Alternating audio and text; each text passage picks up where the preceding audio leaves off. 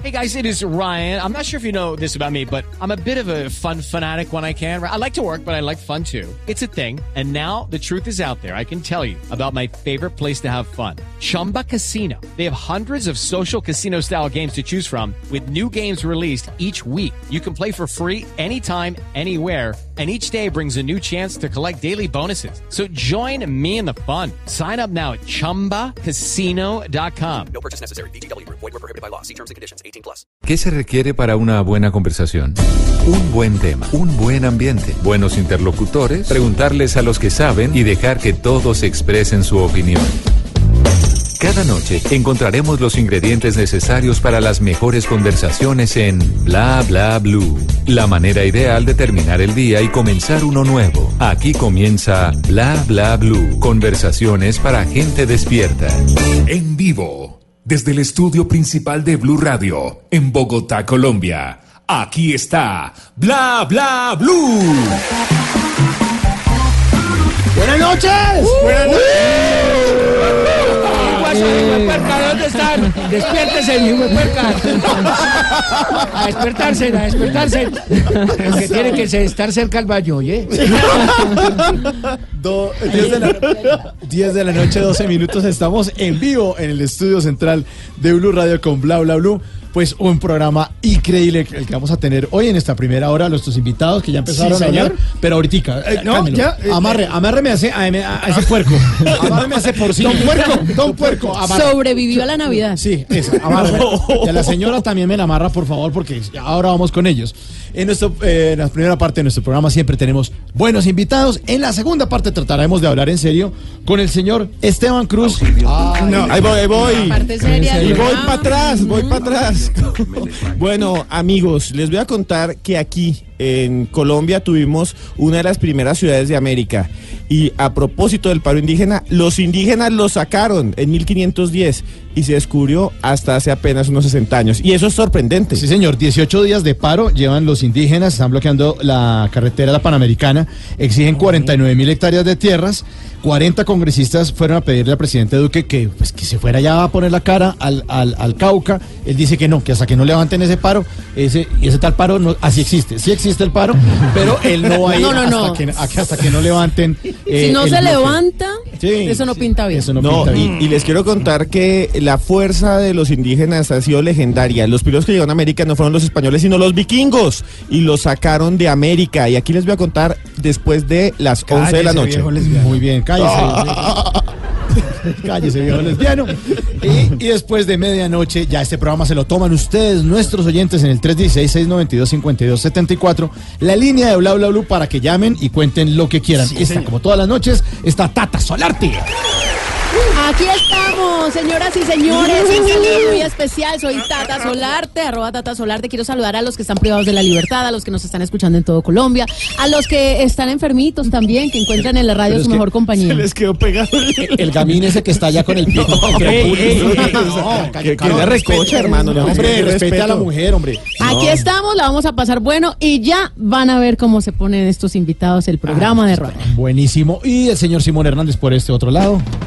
Oiga, muy, muy buena noche para todos ustedes. Animadísimo, hombre. Eh, ¿De quién es esta caja de dientes que está por acá? De do- doña. Sí, ya. Ah, ya. de- Póngasela ahí. bueno, bueno, pues yo me la pongo. No, ¿Qué no, no, no, no, no. Ponga a ella, a ella, que le ponga Ah, el ok. cassette, póngale el cassette que ya vamos a arrancar. Está bien, por el momento aprovecho para saludar a toda nuestra audiencia en Bogotá, Medellín, Cali, Barranquilla, en Neiva, en Boyacá, en Villavicencio, en Bucaramanga, en Armenia y Norte del Valle, en Cartagena, Cúcuta, Montería, Santa Marta, Girardot, en mi Manizales del Alma y en todo el mundo que nos escuchan en blurradio.com, señor Mauricio. Pues sí, señor, ahí está en el público este señor. Me le pasa el micrófono al señor que está aquí. El señor eh, que, o sea, que joven, salude. ¿Cómo el de la granadilla. Sí, el de la granadilla. Buenas, buenas, por acá volví, volví a ¿Ah, sí? visitarlos, me amañé mucho en este programa porque está muy bueno, entonces por acá estoy visitándolos de nuevo y con estos súper invitados que están que se hablan. ¿Trajo un colchón? Sí, sí, ya se va a quedar Ya allá. se va a quedar Sí, aquí. ya, yo me amañé acá. Estudiante de comunicación social, ¿no? ¿De qué Sí, semestre? señora, Andrés Triviño. Señorita, Andrés, señorita. Señorita, qué pena, tata. Qué respeto.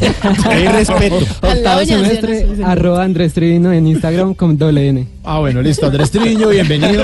Para que estén ahí pendientes. Bueno, ¿y, y la colchoneta que se, se empieza a quedar Sí, a ya, dormir? ya la tengo por acá cerquita. Ya, bueno, Esta noche me quedo. Bueno, ahí entonces cu- cuida la puerta mientras llega Está Néstor. haciéndole ojitos a la invitada. Ay, sí. Muy guapa, muy guapa. Coqueto, ¿no? Bueno, ahí se queda durmiendo mientras llega Néstor Morales a las 5 de la mañana. Ahí lo puede ir Que esperando. Néstor llegue y le diga que. Yo le sirvo el tintico. Sí, exacto. O que abra la puerta y la colchoneta no deje entrar a nadie. Néstor entra al estudio. Estamos todos listos. Diego Garibello es el productor de este gran programa, este gran formato. Uy, y gasta, y gasta. Sí, Diego Garibello. Hace unas brochetas. Ah, unas brochetas deliciosas. Otoniel Zapata en la consola. Y también el señor Rafa Arcila, que espero que las niñas lo hayan. ¿Qué? Hoy- hoy, Hola, ¿qué buenas noches. Hola, señor. Pues si Simón trae un caballo, yo por qué no puedo traer un marranito con labial. Ah, bueno, sí, Bueno, señor. está Marranitos. Esta noche es una marranada de noche. Estamos todos listos para arrancar bla bla bla y le damos la bienvenida a Fabulosos Cadillacs.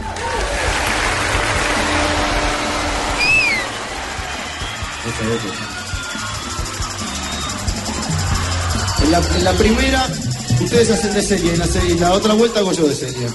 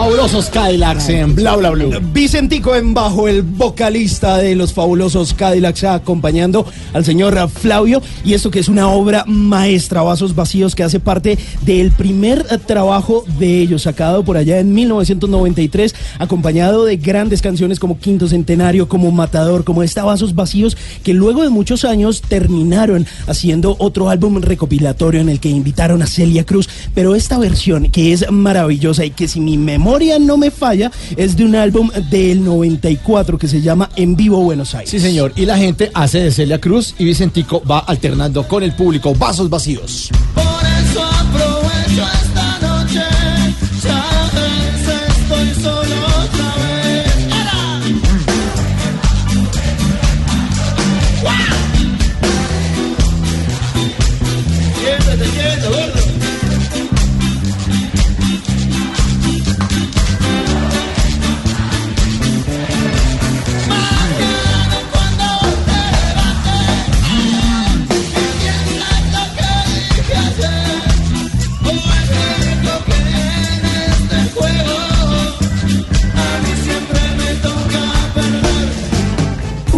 Bla bla blue.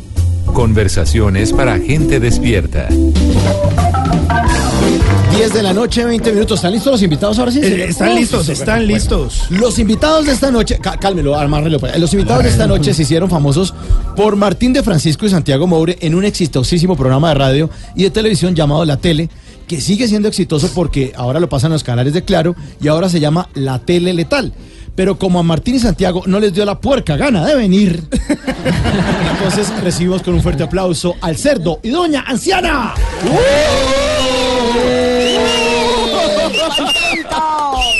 Primero las damas, doña Anciana, bienvenida. Estoy feliz de estar con todos y les voy a, a dedicar una canción muy bonita, ¿Ah, sí? muy romántica. ¿Cuál es? Mis pantalones, mis pantalones, un chulo se los llevó. ¿Cómo estarían? ¿Cómo estarían? Que el chulo se apestó. Mucho amor para todos. Doña anciana, bienvenida a Bla Bla Blue, doña Blanca Ligia. Y también está acompañándonos el cerdo. Gracias muy amable a, a Blue Radio por esta gran invitación y decirle a todos nuestros oyentes, a todos los que nos están oyendo en este momento, despiértese y acérquense al baño, porque se van a ir a, a mojar toditos. ¿Por qué se, se van a mojar, cerdo? De la desilusión tan hijo de madre que van a tener ahora. ¿Los va a asustar o qué? ¿Qué? ¿Sí? ¿Los va a asustar? Pregunta Sí. doña anciana. Sí, sí, eh, eh, voy, voy allá y los que no escucharon, entonces los saco de las patas. ¿Sí? Hijo de puerca. Y si son sin patas con silla de ruedas Sí, y no, todo. así sea como sea. Él es Carlos Molina, pero yo creo que por el nombre No, no, nada, ni idea. pasa eso. Pero si decimos ser, ahí sí todo el mundo. Su vida cambió a los 16 años. Sí, claro. Hoy estoy de cumpleaños, gracias a Dios, porque hace 51 años debía de haber desaparecido de la paz de la tierra. No No, eso. no. Porque- porque yo tuve 50, una- 51 años Eh, de haber renacido. ¿Y, y qué? Eh, porque tengo, tuve un accidente, me caí de un quinto piso y gracias a Dios y que, que Él me ha dado la vida para seguir disfrutándola, para ver lo bueno que es seguir viviendo. ¿sí? Muchos, muchos, y es doloroso, lástima que estos hijos de madre ya no me escuchan. Sí, porque ya, ya- ya- Porque ya Sí. no oyen de no, los no, viejos. no. Que ya se murieron. Sí, sí, se, se ahorcaron, se envenenaron, se suicidaron, se, se cortaron las venas, eso, mejor dicho, y todo, y por echarle la culpa a otras personas. No, que yo lo hago por amor, que yo lo hago por no. No, Cerdo, no, pero por- entonces- Por, por lo idiota fue que hicieron eso. Era, tenía 16 años, se cae de ese quinto piso y también se cayeron sus sueños de ser actor.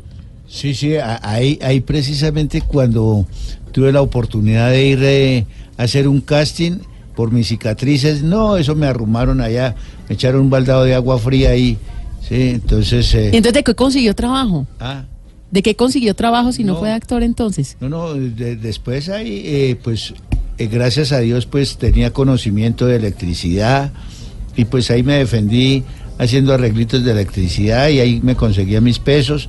Y un buen día mm, resulta que pasé por, por, por el centro de una oficina, entonces me causó curiosidad de preguntar porque habían afiches y todo, y le dije a una niña muy hermosa que estaba ahí atendiendo, le dije, oiga, eh, necesito un video de de una película que era con Calavillazo, que me llamaba la atención, Monte de Piedad. Entonces, llegó y dijo, no, no, acá es únicamente para estas de televisión y qué tal. Entonces me dijo, ¿y usted quiere eh, colaborarme? extra. Sí, no, entonces, yo, pues vamos a ver. Entonces me dijo, mire, en, en Fontibón están grabando detrás de un ángel. Dije, bueno, vamos a ver qué, qué, qué- qué sale ahí. Y resulta de que cuando yo llegué a Fontibón, ahí mismo me recibieron bien, que, que el tintico, que esto, que... eh, Trato de estrella. no, eso, eso me, me atendieron bien, no, que ahorita Como vamos a almorzar. príncipe. que- sí, entonces, bueno, ya dije, ah, no, si esto está chévere, eso está bueno. Entonces resulta de que mm, de ahí ya me quedé y cuando me dicen, bueno, usted va a ser de unos obreros que salen de, de- una fábrica y es un viernes, ya, ya, ya van a descansar, entonces van a, van a estar hablando ustedes entre sí, que, que vamos a ir a, a jugar tejo, vamos, mejor dicho, invéntense en lo que quieran. Entonces, bueno, ahí con, con- con los otros dos amigos ahí, eh, bueno, que ya dónde va a ser la, parranda esta noche, que esto, una pocholita, que... y ahí, bueno, eh, de ahí acabamos esa escena y, y me pidieron eh, mi número telefónico, ¿sí? Entonces me dijo, ¿a dónde, ¿a dónde podemos llamarlo para... para Para otros para- papeles. Para, otra- otras cosas. Entonces dije, bueno, ahí me dijo, di el número de teléfono de la casa porque todavía no había celular. Sí, hasta ahora estaban en comienzos de, de, de, de, de- de botar el celular. 94 por ahí. Sí, entonces, entonces, de- bueno, llegué y ahí mismo leí el número de teléfono fijo, sí, porque donde, donde lleguen a decirme, deme su teléfono, le digo, sí señor, tómelo, acá está. Y usted se lo entrega. Sí, el celular sí lo entrega. sí. Entonces, entonces precisamente no porque ya, ya, ya de, de esa manera ya están robando teléfonos y todo. ¿sí? Entonces, entonces, eh, ya, ya, ya dice, así ve lo fácil que es de robarse un teléfono. Sí, le pide uno, le pide, le pide uno, eh, eh, oiga, deme su teléfono. Y me oye, el otro saca y tomen. Sí, porque no le pidió el número, le pidió el teléfono. Ay, cierto, pero a mí me contaron que Carlos Vives tuvo con usted un amor a primera vista. ¿Cómo fue eso? Que usted tenía su pelo largo, la barba larga, una gra- barriga gigante y que Carlos Vives lo vio y para el video dijo, este es el ficho. Sí, eh, él eh, precisamente cuando me hicieron la invitación eh, para la calera, ahí mismo mm, entré yo al establecimiento donde él estaba eh, y cuando salí, él salió detrás de mí y entonces me dijo, ¿será señor que usted me puede colaborar en, en esto? Le dije, sí, claro, y a eso vengo. Entonces fue cuando hice mi primera escena, que fue el ayudante de la buceta, que, que tenía que bajarme la buceta, pegar una orinada ahí. Entonces, ¿Qué canción era? O- ¿Era una canción o una, una no, producción? no, no. Ah, una Era, producción. eh, era, era la tele. La tele. Ah, la tele. Entonces, dije, bueno, entonces le, le- le quedó gustando y después ya la otra escena fue, me dijo, mire, allá arriba hay, hay una tienda. O sea, le gustó la orinada suya y dijo, Sí. este toca seguirlo Sí, contratando. entonces, entonces me dijo... ¿Qué ah, forma ah, de ah, orinar? Ah, eso, ah, una orinada especial de bombero. Sí, eso mejor dicho a las dos manos no, no, no, no me alcanzaba para, para sostener. Ay, Entonces, entonces, bueno, cuando, cuando llega y me dice, bueno, allá arriba hay una tienda y la que atiende es Vaca Vieja. Y en ese, en esos días estaba, Está peor que los estaba- crinos de Mauricio. Estaba, estaba sonando la canción Arriba Vaca Vieja que me voy. Ay mi Vaca Vieja. Entonces, eh, entonces llegué mm, cuando me dijeron eso, entonces llegué que, que iba a hacer el papel de, de- de que voy para allá, para la tienda y borracho y todo eso, entonces me espeluqué, me descamisé, uy, eso les gustó ahí mismo, y ahí fue donde empezó, empezó a, a- a- a crearse eh, eh, el dilema. Oye, Cerdo, una pregunta. ¿Va a dejar hablar a Doña Anciana esta noche? o no? Se robó el Está, programa. está apretando, está apretando el bozal. Yo creí que lo, como le habían hecho hacer esa orinada, le iban a llevar era para el sanitario, a que completara la Sí. tarea. Entonces, eh, entonces, bueno, de todas maneras, eh, para toda la gente que está escuchando Blue Radio, gracias por escuchar estos iguazos. Oiga, me contaron que tanto Carlos Vives como Martín de Francisco y Santiago Maure quedaron aterrados de todo ese esparpajo de este hombre y que además le pedían, por ejemplo, revolques en el fango. Y lo hacía y lo, ¿Lo hacía hacía? bien y que era muy chistoso y que sus sobrinos lo llamaban Porky. Sí, claro. Y entonces por eso ellos dijeron, ah, no, usted es un cerdo. Sí. Y ahí fue que salió el apodo. Ah, ese es el, el origen Ah, de la salió de sus sobrinos. Sí, claro. No, no, es que desde Era más pequeñito. bonito Porky. Entonces, pero, pero a mí, a mí no me incomodó ni nada porque me puse a pensar, dije, bueno, si, si a Mario Moreno le dicen cantinflas, a, a, a Viruta, sí, a Capulina, a, a muchos actores de- y, y- y les ha, ha sido sonoro el nombre, dije, bueno, vamos a ver si de pronto de ahí nos salimos del barro a, a- a- a la marranera especial. ¿sí? Porque es que hay, hay, hay gente que hablamos, hablamos, pero no sabemos, eh, por ejemplo, le digo a ustedes, ¿cuántas clases de gallina hay? No sé cuántas. ¿Ah? La, la- ¿Cree usted? la campesina, la de la ciudad, la rural, la, ¿cuál más? la gallina del monte, no hay tantas gallinas. sí. No, no, es que hay varias eh, gallinas y nosotros, pues, ah, que las gallinas. Ah, las Sí. galli- No. ah, las piropas. Y las patas de gallina. Sí, Las entonces, piropas. entonces, entonces, todo, todo Y eso las, mm, eh, revolvemos y lo mismo que dice que los marranos y los cerdos, que son los mismos, no, no, son parecidos de la misma familia, pero hay algo que distingue más del uno al otro. Pero- pero el ¿qué cerdo, es? El cerdo es el que se mantiene, el que sacan en cenú. ¿Sí? Bueno, que deben de pagarme en la cuña, oye. Sí. Y el, y el marrano que y el marrano el, es marrano es el que se revolca ahí en el losal, come la baza. ¿Y usted cuál de los dos es? Ah, el cerdo. Ah. El estirado, es distinguido. el estirado, sí. Claro. Pero lo Yo que me metieron quité- en un pantano. Sí, eh, eso que- Muy distinguido y Me todo, quité la corbata porque está haciendo mucha calor. bueno, Venga, y usted llevó a Doña Anciana entonces. Sí, claro. ¿Y dónde la conoció? No, por ahí, por ahí en un botadero, pero bueno. Hombre, la alcaldía hacía cursos y a mí siempre por lo que me gustaba participar me decían las, eh, las funcionarias que mm, quiere, quiere ir a tal cosa. Yo sí. Y entonces yo me inscribí para manualidades y resulta que llegué cinco minutos tarde y no me recibieron. Me puse a caminar y, y vi expresión corporal. Dije, uy, este es lo mío. Uy, Lo aquí y me agarro. Y sí me recibieron y ahí lo conocí. Usted iba con una china muy linda, como de 17 años. Oh. No, sé, no sé si era que usted era verde o era que la lo era sigue familiar. No, no, lo que pasa es que las chicas estaban inmaduras. Sí, entonces por eso le decían a uno viejo verde.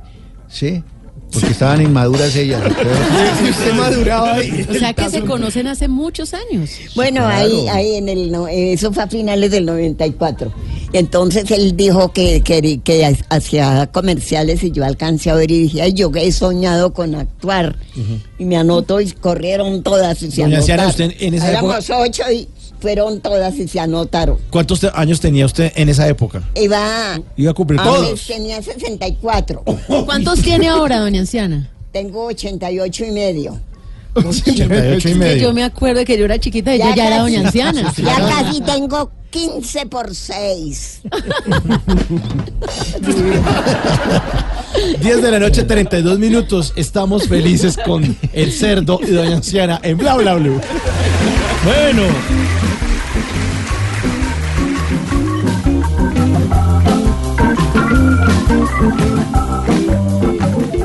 Y ahora en Bla Bla Blue venimos a robar.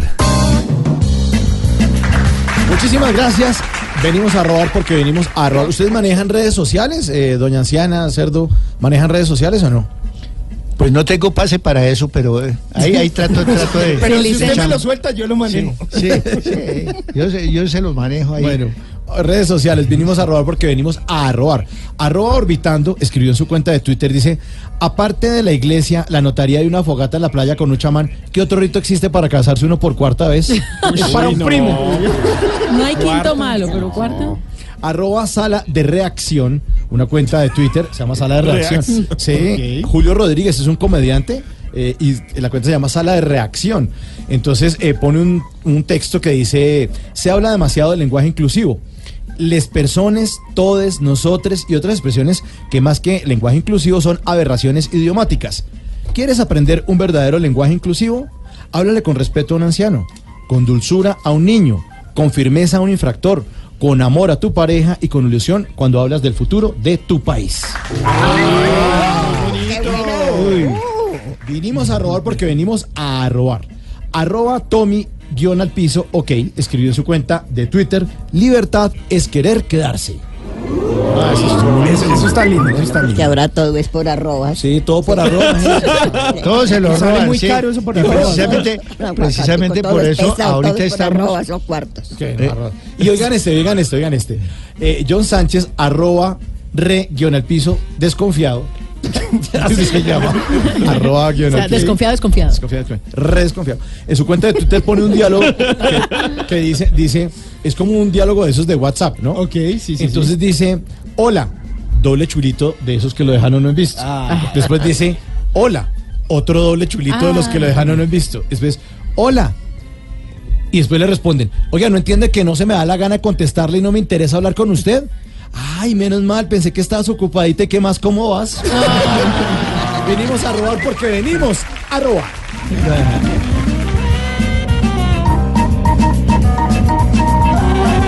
Bla Bla Blue. Conversaciones para gente despierta.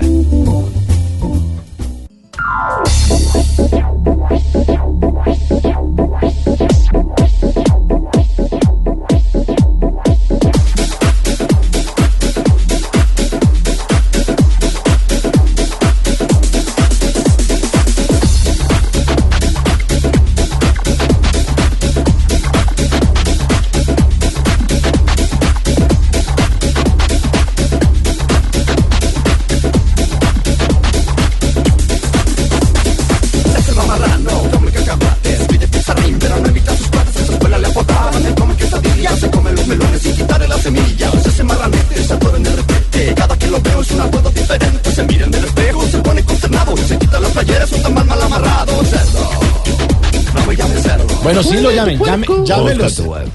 Ay, se lo sabe. lo sabe. Ese es el himno suyo, ¿no, cerdo? Molotov Cerdo, esa versión se llama la Porcina Mix, que es versión de jueves por la noche. Aquí en Bla Bla Blue estamos con el cerdo y con Doña Anciana. Esta noche nos están acompañando en esta primera hora de Bla Bla Blue. Cerdo, ¿usted participó en el video de esa canción? No, no, no, no me llamaron.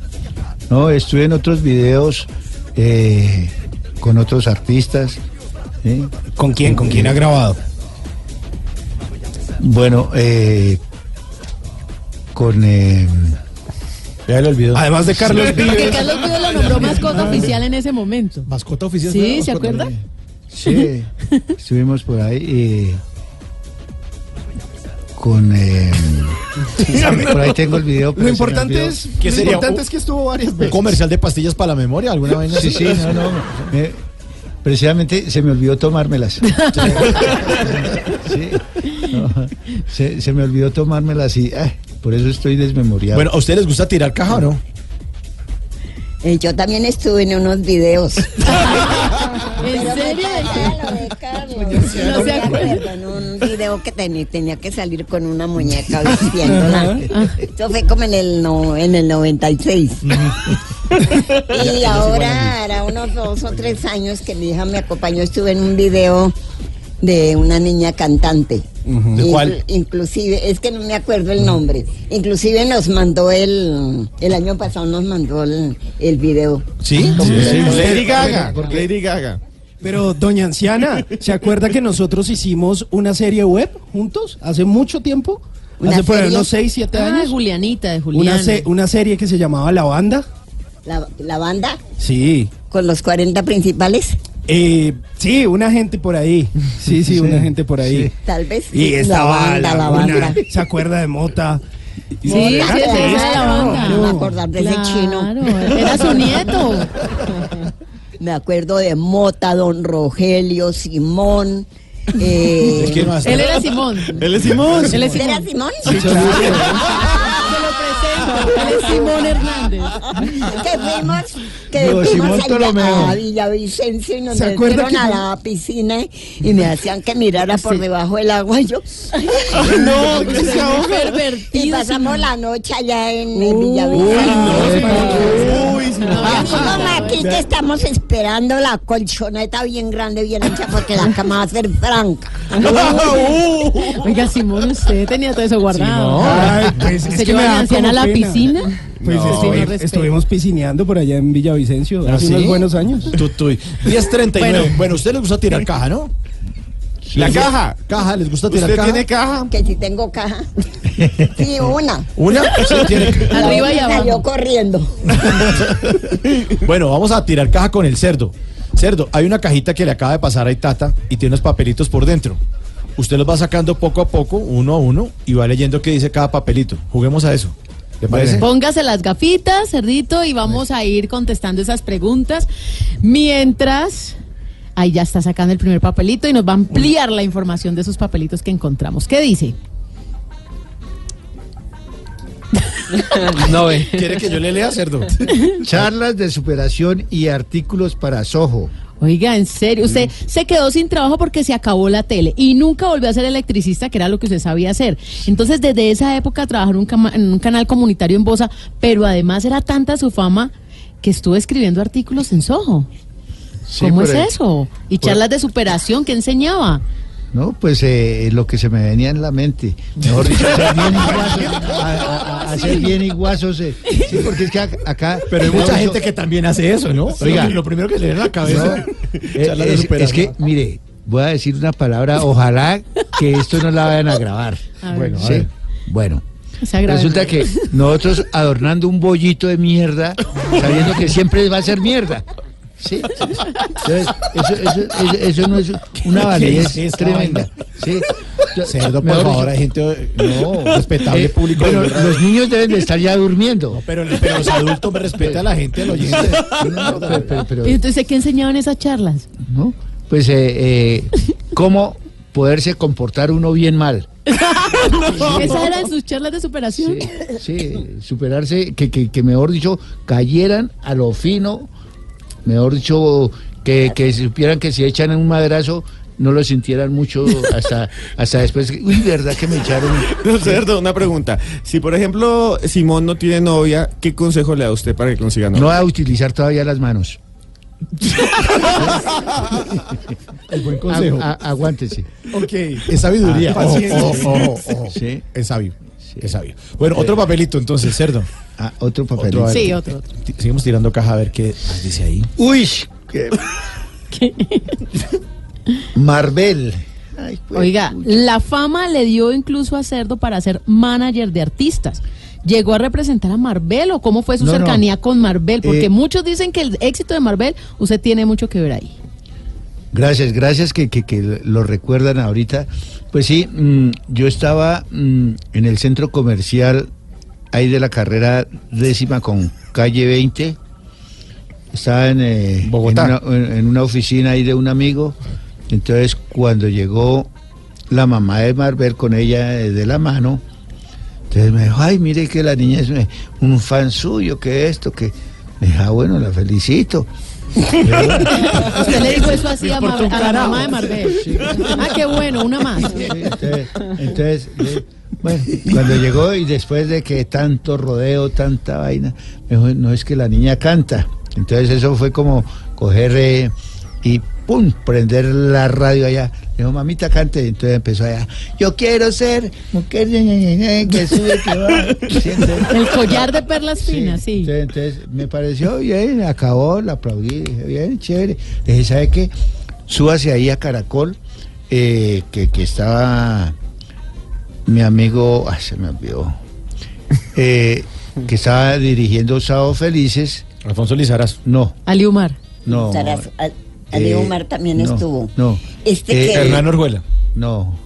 Este, no bajito de Sí, sí. gótico. Ajá, Bueno, pero nombre Estamos aquí hasta las 3 de la mañana. Entonces, Que él fue el que empezó con también caeras. Y, y entonces, bueno, Ah, Hernán no, Orjuela. no, no, Sí. no, eh, entonces, bueno, mm, cuando llegué le dije, vaya y háblele a, a él y dígale. Resulta que estuvo tan de buenas, tan de buenas, que le falló un invitado. Mm, entonces, y, y- y la, la dejaron ahí, entonces hizo el casting y todo ahí. Dijo, listo. Cuando, cuando no lle- llegó el invitado que, que estaban esperando, entonces llegaron y la mandaron a ella. ¿sí? Entonces ahí me dijo, uy, les pareció bien, que, que se estaba divirtiendo, que todo. Entonces, y ahí, me, ahí empezó a darle la vuelta al mundo. Ah, o sea que usted le dio la palmadita, la buena Sí, suerte. claro. Sí, no, no, no, no la patadita como, como de Jorge Barón, pero, pero sí, sí llegué y le dije, bueno, es más, eh, ¿Le echó los perros en esa época, Marvel, o no? O- no, a, A la mamá. No, tampoco. No, porque, eh, Bueno, siguiente papelito. bueno. Don Cerdo. uy, pucha, se acabaron. El último, este es el último. Con las primeras. Viper Data Crédito. Oiga, sí, no todo fue bueno para Cerdo. Escuchen esta historia. En su paso por la tele no todo fue bueno para Cerdo, porque perdió un Viper que le asignó la productora y lo reportaron en Data Crédito. Pero ¿qué fue lo que pasó exactamente? ¿Dónde lo votó? ¿Qué pasó? No, eh, eh, eh, esa vez eh, dejé entrar a una persona al apartamento y se, y se enamoró, se enamoró del Viper y se llevó el Viper y unas gafas. Entonces, listo. Pero usted estaba enamorado de esa persona. No, no, haga el que- loco. que- ah, yo, yo, yo no sé de amores absolutamente nada, porque yo soy de sorbo de caldo y mano a la presa y hasta luego. Siempre se pone el cinturón de castidad. Sí, necesita. entonces no. Eh, yo si se pudo, no se pudo, hasta luego. Oiga, Simón. Oiga, Sí, Simón, Sabe- aprenda. sabiduría. Y no usar las manos, no, no use las manos, no use las manos. Entonces entró, entró, se le llevó el Viper. ¿Y?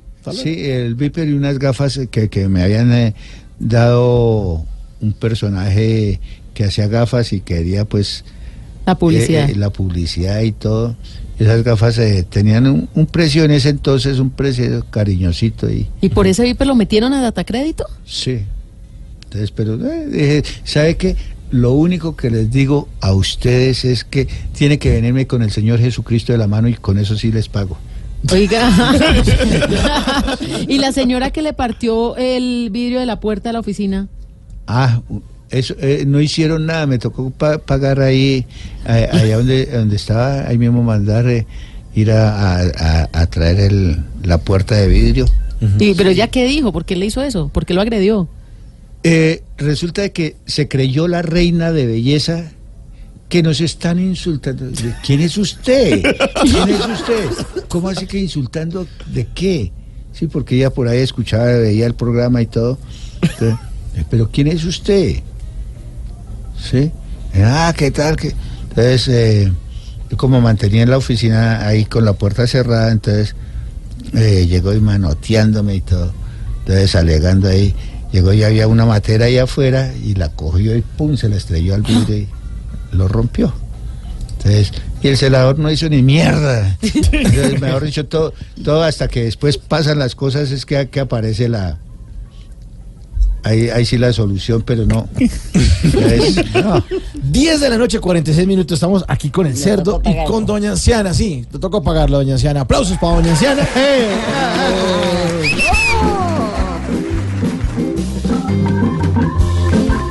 Bla bla blue. Conversaciones para gente despierta.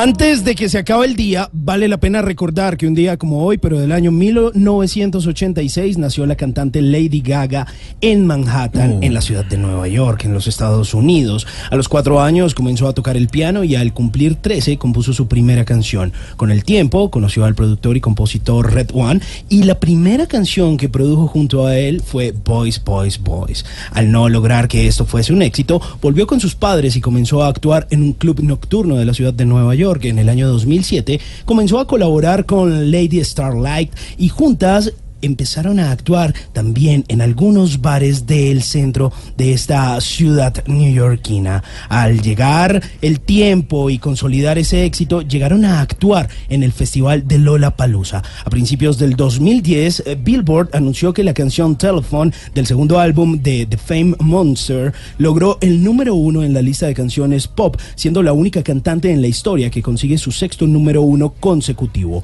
En el año 2009 ganó un Globo de Oro y un Oscar de la Academia en la categoría Mejor Canción Original en la película Nace una Estrella. Antes de que se acabe el día, acuérdese de que a pesar del matoneo y las opiniones de los demás, usted debe luchar por sus sueños. No le quite la mira y siempre confíe en usted. No importa lo que digan los otros, no olvide que hay mucho poker face por ahí suelto.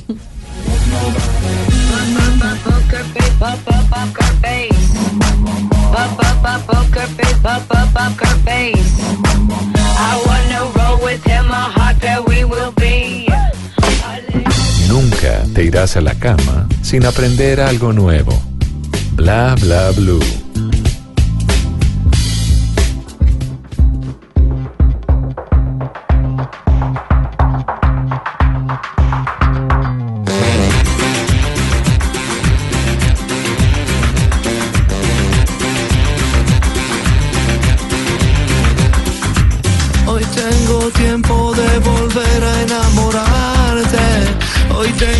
49 está el patrón Carlos Vives. Hoy tengo tiempo, hoy tengo tiempo de tener a Doña Anciana y a El Cerdo aquí en Bla Bla Blue. ¿Cómo fue trabajar con Carlos Vives, Doña Anciana? ¿Cómo fue su experiencia con Carlos Vives? Con Carlos Vives. Sí. Ah, pues que ya en el 95 me llamaron, me llamó Carlos una noche que al otro día estuviera a las 10 de la mañana en la 19 con tercera.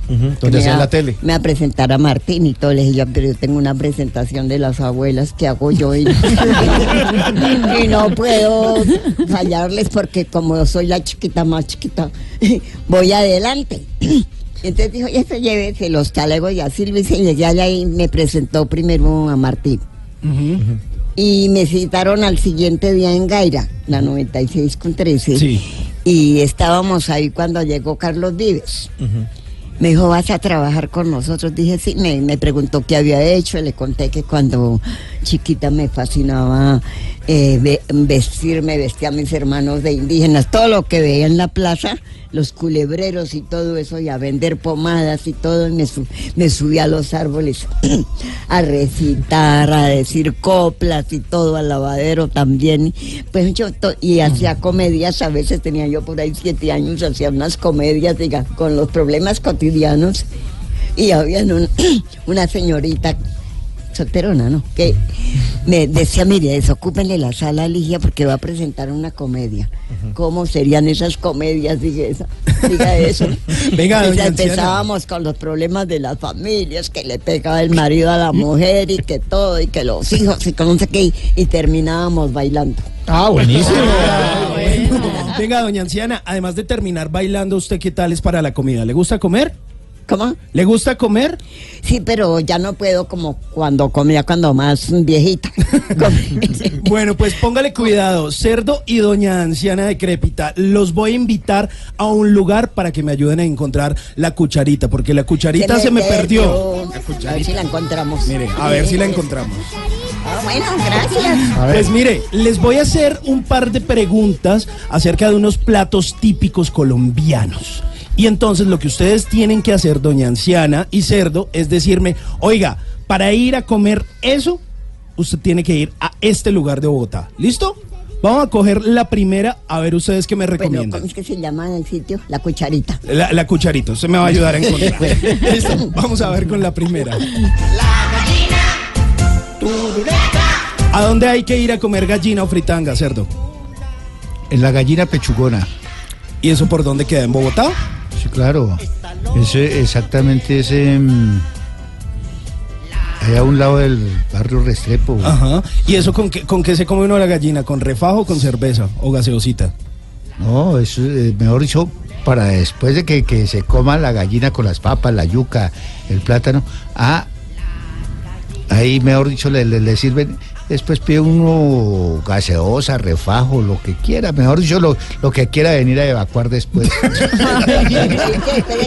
Todo al baño. Sí, claro. bueno, vamos a seguir buscando esa cucharita que se nos perdió, pero ahora con otro plato. Si tú quieres bailar, sopa de caracol. ¿A dónde hay que ir a comer eh, sopa, sancocho, changua o caldo, doña anciana? Pues a la cucharita, vayan y verá que se quedan prendados de toda esa comida tan sabrosa. Siguen yendo permanentemente porque mire allá. ¿sabes? En, en Cali hay un restaurante que se llama La Cucharita, ¿acá también? Claro, la cucharita y a ver si también vayan a ver si la encuentran. Parece que no escucharan. Cerdo, ayúdale un poquito. Venga, cerdo, ¿usted qué le gusta? ¿Changuita? ¿Es bueno para comer changua o no? Fui bueno en un tiempo. ah, ¿Le cae mal la leche ahora? Sí, eh, a mí me, me gustó bastante la chancua, pero la original, la que se hace en, en ollita de barro. De barro, claro. Sí, en, en olla de barro Sí, con señor. quesito, almojabanita. Y le metió en un calado y para que flote. Sí, Como ese- cazuela. eh, Entonces eso. Listo, y vamos a buscar la última cucharita a ver ustedes qué recomendaciones me hacen. Y me bebí lo del mercado y me bebí. bueno, doña anciana, usted es experta en ir a plazas de mercado. ¿Qué hay que comprar cuando uno va a hacer el mercado? Lo primero, hay que comprar las verduras, la chugua, los cubios, eh, eh, las sillas, las habas verdes, ir a la cucharita que nos preparen un buen cocido. Qué desastre. Muchas gracias por las recomendaciones, están buenas. ¿Qué tal si le hubieran pagado para que diera la cucharita? El petiche, doña Anciana, La Cucharita. Sí, sí, ella, ella, ella está buscando pa- para, que, para, para ir a, a cobrar los honorarios. Bueno, ¿ustedes qué tal son para las cosas ocultas, para, para eh, adivinar el futuro, para, para los presagios? Ah, no. No, Pues ¿no? no, Usted, muy, la bola- ah, muy no. poco, muy Me poco. que usted tiene una bola de cristal, Porque cerdo. mire, había, No, ese, no, no. había esa Ya- costumbre de ya, dejar... ya- ya se me rayó y me tocó botarla. ¿Le tocó botar una bola? No. Sí, ya, ya, ya me Ah. quedé con Pero- una sola.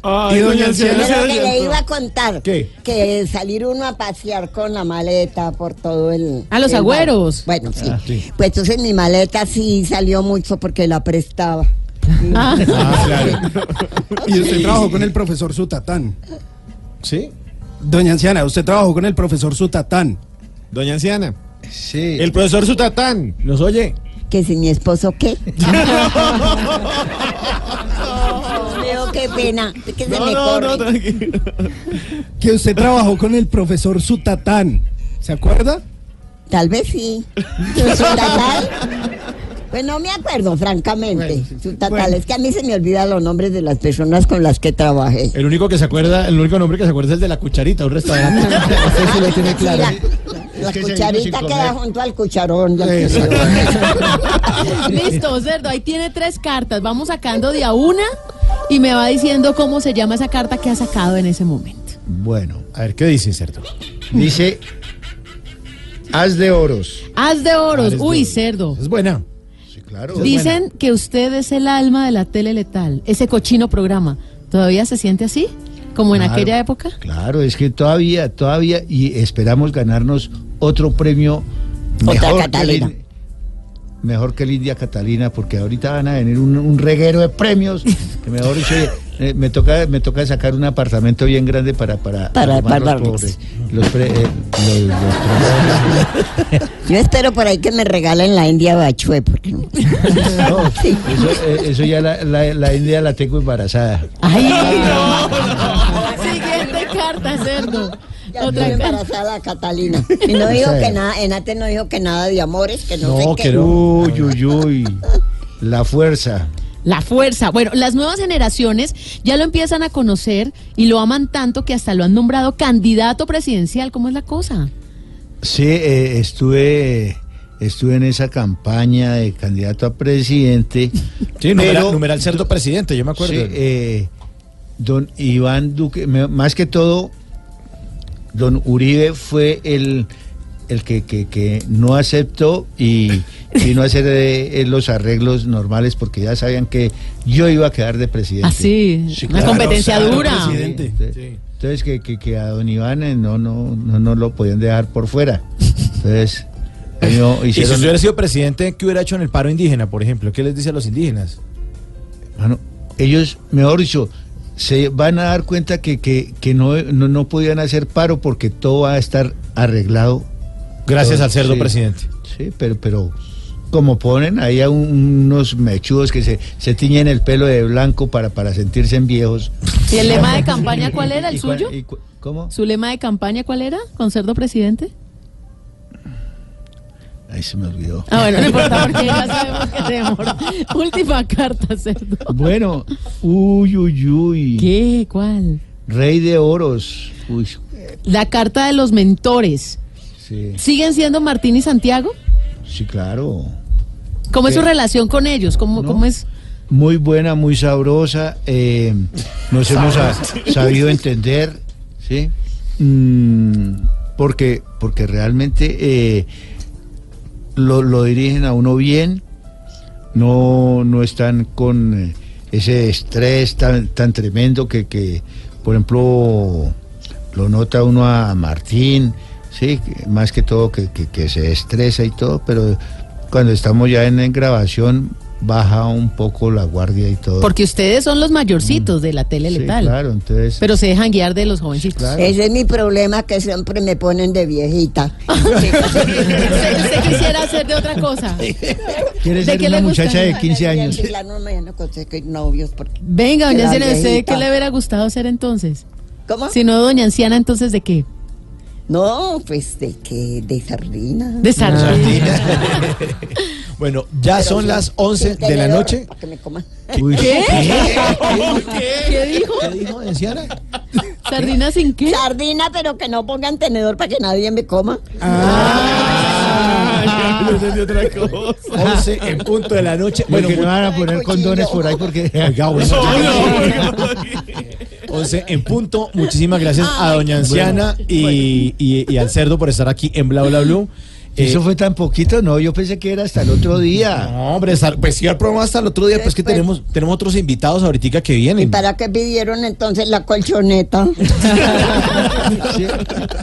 Muchísimas gracias. Y ustedes que son una alegría y le han dado tanta alegría a los colombianos, a los oyentes, a los televidentes, pues les queremos dedicar una canción que de pronto les escribe a ustedes. Vivir la vida de Marc Anthony. Muchas gracias, Cerdo y doña, doña Bueno, por gracias estar a todos los de Bla Bla Blue Blue. Radio, a toda la gente, gracias por, por este apoyo y porque realmente vamos a salir adelante mm, con más premios y más eh, algarabías que hay eh, dentro de todo este, este medio de, comunicaciones, ¿no? Bueno, doña Ciana, muchas gracias. Hasta luego. Bueno, yo también agradezco mucho a Blue Radio y a todos los que nos apoyan, porque de ahí depende nuestro trabajo y les deseo todo lo mejor a todos acá y a todos los todo lo peor. a, a, todos a todas a todas de Colombia.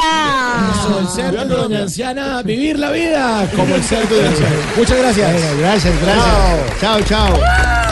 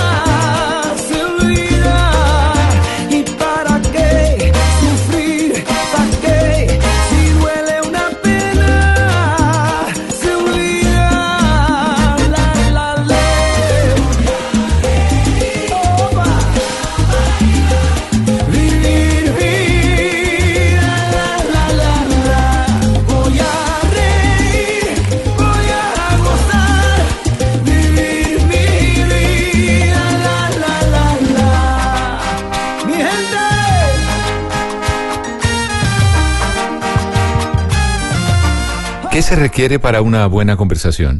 Un buen tema, un buen ambiente, buenos interlocutores, preguntarles a los que saben y dejar que todos expresen su opinión. Cada noche encontraremos los ingredientes necesarios para las mejores conversaciones en Bla Bla Blue. La manera ideal de terminar el día y comenzar uno nuevo. Bla Bla Blue. Conversaciones para gente despierta. De lunes a jueves desde las 10 de la noche. Blue Radio crece. Blue Radio y BlueRadio.com. La nueva alternativa.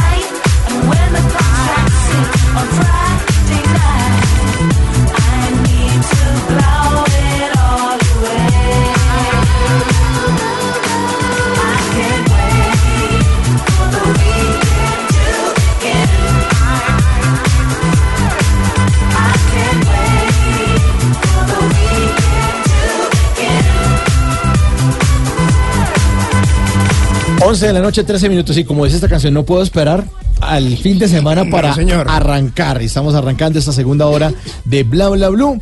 Vamos a tratar de hablar en serio. Ya tenemos a nuestra invitada, Catalina, que va a lanzar su más reciente éxito, Adiós. Y vamos a hablar también en esta segunda hora acerca de unos indígenas que expulsaron españoles en Santa María del Darién hace muchos años. Y por eso Esteban Cruz nos va a estar eh, hablando de cosas que hicieron apasionantes los indígenas más adelante Sí, señor. Hoy les voy a contar de cosas increíbles, ya que estamos en medio de un paro, de una minga. Les voy a decir, por ejemplo, que aquí se fundó una de las primeras ciudades en la historia de América. Los españoles llegaron, pero no duró mucho.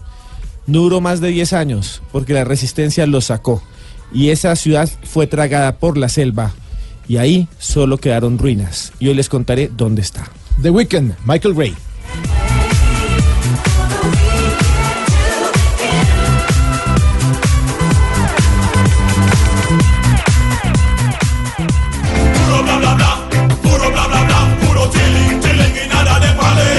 Sí, señores, puro bla bla bla. Sí, señor. A ver, a ver, ¿qué hay? ¿Qué esas noticias que llegan acá? Vea, oi- Oiga esta, oiga esta.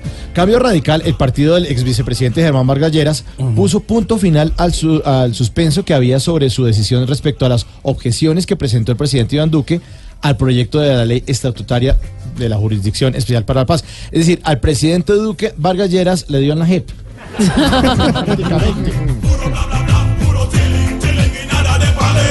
Escuchen esto, Jerry Mina, el grandote de la selección Colombia, se podría perder la Copa América porque el zaguero Valle Caucano podría tener dos meses de incapacidad tras la lesión en el amistoso que la selección Colombia perdió 2-1 ante Corea del Sur. Sería otra baja, esta vez del altote de Mina.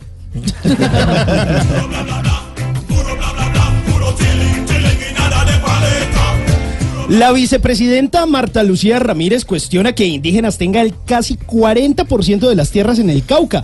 Martica dijo, los indígenas del Cauca son el 11% de la población de este departamento y tienen casi el 40% de las tierras. Yo me pregunto, eh, dijo ella, ¿no es exagerado que pidan más? Oiga, y sí, muy exagerado eso, ¿no? Y eso que no estamos hablando ni del huérrimo, de las zonas francas, porque ay, ay, ay.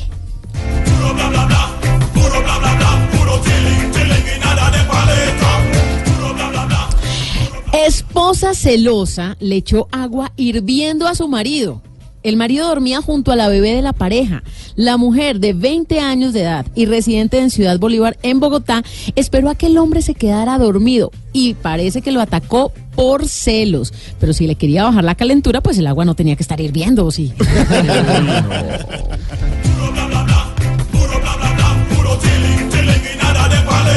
El presidente de la Asamblea Nacional y presidente interino de Venezuela, Juan Guaidó, fue inhabilitado este jueves para ejercer cargos públicos durante 15 años por una presunta corrupción, según lo anunció la Contraloría de su país, Venezuela. Oiga, ese no es el mismo país de Maduro, Diosdado, Padrino López, Delcy Rodríguez. O sea, como quien dice, un burro hablando de orejas. Ay, ay, ay.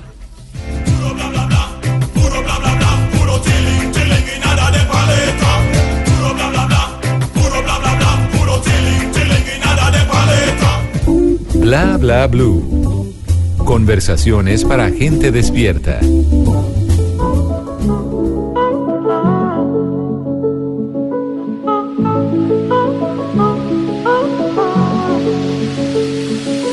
No quiero olvidarte aunque sé que debo.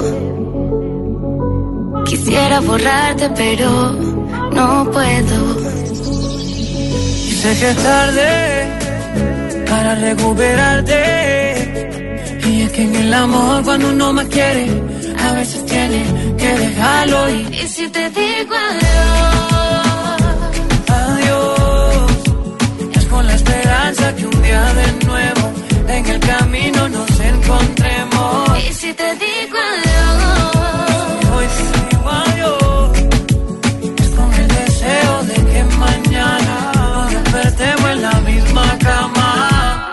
llenar tu cuerpo entero con mi beso. Disfrutarte lentamente con aprecio. Tomarme mi tiempo con el proceso. Quisiera revivir esos momentos. y te deseo que te vaya bien, que te vaya bonito. Aunque me duele, imagíname que no sea conmigo. Algo me dice que esta separación es algo temporal. que te aseguro, juro, que como te deseo ninguno. Y si te digo Y si te digo adiós, pues más bien le digo bienvenida, bienvenida Catalina con K, con este nuevo sencillo. Adiós, bienvenida a Bla Bla Blue. Muchísimas gracias, yo súper contenta de estar aquí con ustedes. Bueno, Catalina eh, nació en Nueva York y creció en Pereira. Es una mujer polifacética, actúa, canta, baila. Eh, en el 2014 se lanzó como influenciadora y ahora está con este nuevo sencillo de Adiós que está buenísimo. Ay, muchísimas gracias. No, pues yo estoy muy contenta por todo el apoyo que he recibido pues de todas las personas que me siguen. Y bueno, este Adiós es una canción, es un featuring con Giancarlos Canela y también estoy súper agradecida con él por darme la oportunidad, ¿no? Pero suena muy chévere. ¿Quién produjo esto? Eh, esta producción fue hecha por Easy. Él, él es un gran productor en la industria. Su más reciente éxito fue el de Carol G. Anuel, que es Secreto. Ay, buenísima. Entonces, sí, sí. También pues está apoyando como mi proyecto y, y, y sí, si estás escuchando, muchísimas gracias. Son 2.4 millones de seguidores el que tiene nuestra invitada. Oiga, En wow. Instagram. Le cargamos, pida que nos sigan. Sí. Por favor, le cargamos el Sígueme y trino. te sigo. Sí, le cargamos el trino ahí de todas maneras.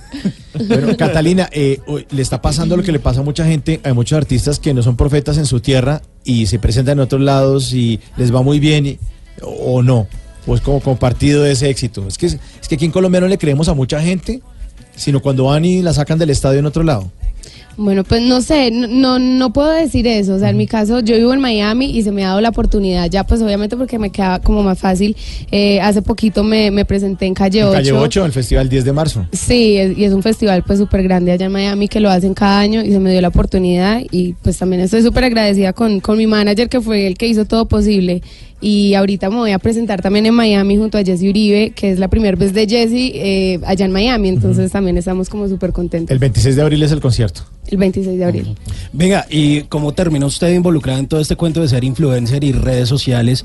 Por allá en el 2014 usted dice, oiga, empezamos a grabar videitos o cómo fue Ajá, ese ¿y qué rollo? contaba y en todo esos ese videos? boom luego. Bueno, realmente todo empezó, yo era mesera y... En Miami. No vivía en New York. Yo viví ocho años en New York y hace cuatro años vivo en Miami. Ah, ok. Entonces eso empezó en New York. Y, y nada, yo tenía una, una pareja en ese tiempo y, y él estaba como, como que le gustaba todo esto.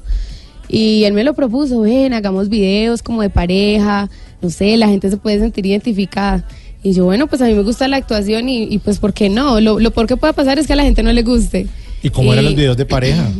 Pues eran como situaciones cotidianas que, que de pronto nos pasaban a nosotros y lo hacíamos eh, como ya en humor y a la gente le gustaba, o sea, de verdad tuvo mucho resultado y lo, los compartían demasiado y era como que nos estaban llegando muchos seguidores al día. Entonces, cada vez como que le, le apostábamos más a, a esto. En ese tiempo no habían eh, casi influenciadores, ni siquiera teníamos el nombre de influenciadores. Simplemente nos decían, ah, ustedes hacen videos en, en, en las redes sociales, en YouTube, en Instagram. Pero pues todo fue muy chévere, o sea, se sentía muy, muy bacano eh, caminar por la calle y como que otras personas, no solamente aquí de Colombia, sino de otras partes, Claro, o sea, ¿ustedes no nos del reconocieran. video? Ajá. ¿Qué tal? Buenísimo. Entonces era, era como que eso cada vez nos motivaba más. Y no fue como un poquito raro empezar a tocar, digamos que la fama de cierta forma y que la reconocieran en la calle, no solo aquí en Colombia, sino como en otras ciudades y no estar como tranquila, sino, oiga, deme una foto, oiga, ay, grábame el videito, el saludito. No, bueno, raro no fue. Yo realmente me estaba disfrutando todo el proceso y, y decía, wow, es increíble cómo las redes sociales, cómo te pueden acercar a, a- a diferentes personas y no solamente de tu cultura, sino de otras culturas. Eh, y aparte nos decían, ay, ustedes hablan como los de las novelas. Entonces, no, era súper chévere, de verdad. Yo me, yo me estaba gozando todo el proceso y todavía me lo sigo gozando. La gente en Estados Unidos piensa que todos los colombianos hablamos paisa. Paisa. Ajá. Entonces, ay, usted habla como el de, ay, habla, ay, hable, hable. Hable Sí, como sí. Juanes, por favor. Y uno dice, ¿pero qué digo? Ay, tan lindo. Oiga, y entonces usted comienza a juntarse con otros influenciadores que también estaban haciendo música y cuando le pica el bichito de la música, De- o de empezar a cantar más bien. Bueno, yo realmente, bueno, a mí siempre me ha gustado la música, es algo que me ha apasionado y se me dio la oportunidad como influenciadora y bueno, yo soy el tipo de persona que si el cielo me cae en limones, aprende a hacer limonada, o sea, como que si esa es la oportunidad que Dios me está dando, para adelante. Y, y yo en las redes siempre he mostrado ese lado, ese lado musical. Yo siempre les he mostrado que a mí me gusta tocar el piano y que me gusta cantar. Y la gente me decía, hey Cata, ¿por qué, ¿Qué estás esperando? Lánzate con la música. Eh, de verdad nos gusta tu voz. Entonces eso como que cada vez me motivaba más y hace un año, hace como un año y cuatro meses se me dio la oportunidad de desarrollarlo ya profesionalmente. Y eso también es gracias a mi manager Quito Sunshine, que, que es como el que está detrás de todo esto y él es el que me apoya pues con todo. Y no, estoy muy contenta porque realmente ha tenido muy buen resultado. Es que la canción está muy chévere, está muy buena, está muy buena. gracias. Adiós, adiós, Catalina, bla, bla, bla. No puedo. Y sé que es tarde para recuperarte. Y es que en el amor cuando uno más quiere, a veces tiene que dejarlo ir. Y si te digo adiós, Adiós. Es con la esperanza que un día de nuevo en el camino nos encontremos. y si te digo adiós,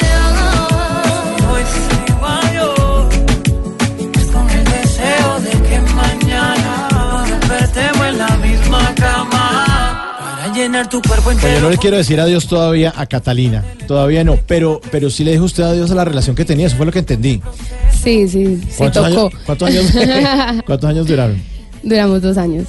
Y, y se acabó la vaina, ¿y usted, usted se quedó con los seguidores o qué? No, pues cada uno se iba ganando sus seguidores, ¿O ¿no? cómo, cómo parte uno cobijas con un matrimonio? Co- coja la mitad para usted y la Se mitad para mí. aprendió lo que se tenía que aprender. Sí, no, y aprendí muchísimo. Bueno. De verdad que, pues no era algo que estaba buscando y como te digo, se me dio y he aprendido bastante y to- todavía sigo aprendiendo todos los días. Andrés Triviño, que es nuestro invitado, estudiante de comunicación social, tiene una pregunta a Catalina. Sí, Catalina, pues yo la sigo hace mucho tiempo y cuando pues acabó esta relación me di cuenta que hubo muchos problemas, o más bien problemas no, como muchos haters en redes sociales, mucha gente que la estaban atacando. Entonces, ¿cómo se maneja eso? ¿Cómo se lleva como una tranquilidad para, pues, o sea, sí, cuéntanos sobre Seguir eso, la vida. Sí. Bueno, te cuento. Pues cuando nosotros terminamos, obviamente las personas que nos seguían como tan tan de cerca, pues en todo, eh, se sentían como como que les dolía, como, hey, yo soy parte de la relación también, explíquenos qué pasa. Les tusa. Sí, no, total. Claro. Y de verdad que todavía me preguntan y me dicen, Sí, Cata, sí. vuelvan. Pero no, pues a- no sé, a veces cuando las cosas de verdad no están funcionando, es mejor decir adiós. Eh, con los comentarios, no sé, yo, yo siento que, que muchos eh, cogieron como el lado de él y otros cogieron el lado mío, otros se quedaban imparcial. Eh, yo realmente no me lo tomaba personal porque ya estábamos como acostumbrados de cierta forma a recibir malos, malos comentarios y buenos comentarios. Yo creo que para una persona que tiene eh, muchos seguidores eh, eh, en las redes sociales es como pan de cada día. O sea, siempre vas a tener personas que están opinando sobre tu vida, sobre cómo te vistes, cómo te ves, tu cabello, o sea, todo. Entonces, si, si de verdad tú te tomas estos comentarios tan personal como que, o sea, vas a, a estar mal todos los días, porque de verdad es todos los días que, que llegan malos Bueno, comentarios. pues lo importante es continuar y has con- ha continuado muy bien con, con toda su carrera artística. Se lo dice su admirador. muchas gracias. Fan número uno Está nervioso porque usted está aquí al frente. Oiga, Catalina, usted además de eso, pues me imagino que también tuvo como cierta cercanía eh, con Legarda. eh, y con Luisa Fernanda W y con todo este combo de influenciadores. Eh, ¿Cómo sintió usted pues esa injusticia de lo que pasó con Legarda? Wow, yo creo que fue, pues fue demasiado triste y a todos en cierta forma nos tocó porque pues es como, o sea, es increíble que hoy estás bien y mañana como que te puede pasar algo así, nadie se imagina algo así. Eh, realmente no, no conocía a Legarda, lo conocía por las redes, con Luisa sí he compartido eh, en Miami. Y, y me- de verdad que, que me parece súper, súper difícil y más ahorita que yo veo que mucha gente la está criticando por cómo está tomando su duelo, que no me parece, o sea, yo perdí a mi abuelita hace, hace tres meses y ¿qué, lo, qué fue lo que yo busqué de mis amistades, de mi familia, no estar sola. Y, y mucha gente está criticando eso, o sea, no sé, a veces la gente como que, que te quiere ver llorando y sufriendo para que ya de verdad vean, ah, no, no está mal. Eh, bueno, y eso. Sí, a veces las redes sociales terminan siendo ahí como un arma de doble filo, ¿no? Sí, Lo- pero, pero precisamente no, no te puedes tomar todo personal porque, Pues sí, digo, finalmente es un trabajo, ¿no? Como Sí. cualquier otro. Sí, definitivamente. Bueno, y entonces se va a presentar ahora en Miami con Jesse Uribe y qué viene después. Después por ahí hay otra negociación, pero todavía no se ha firmado, entonces por eso no lo puedo, no lo puedo decir todavía. Sí. Bueno, pues eh, ha sido un gusto tenerla, Catalina. Eh, no sobra que les diga a los oyentes que andan por ahí despistados sus redes sociales para que la sigan y vean fotos suyas y oigan la canción, que está buenísima. Claro que sí, bueno, eh, para las personas que quieren seguirme y unirse a mi mundo, eh, me pueden encontrar como Catalina Oficial, Catalina con K, porque siempre me lo escriben con C. Y, y nada, quiero invitarlos a que escuchen mi canción, eh, Adiós, y también mi otra canción, Sacude. Espero que les guste porque de verdad es con mucho cariño para todos. Bueno, ahora sí le decimos, no, no, yo no le digo adiós, le digo hasta pronto. Ojalá vuelva aquí. a Bla, bla, bla. Muchas gracias, Catalina. Muchísimas gracias a ustedes. Adiós. cuerpo entero con mi beso. Disfrutarte lentamente con aprecio. Tómame mi tiempo con el proceso. Quisiera revivir esos momentos. Y te deseo que te vaya bien,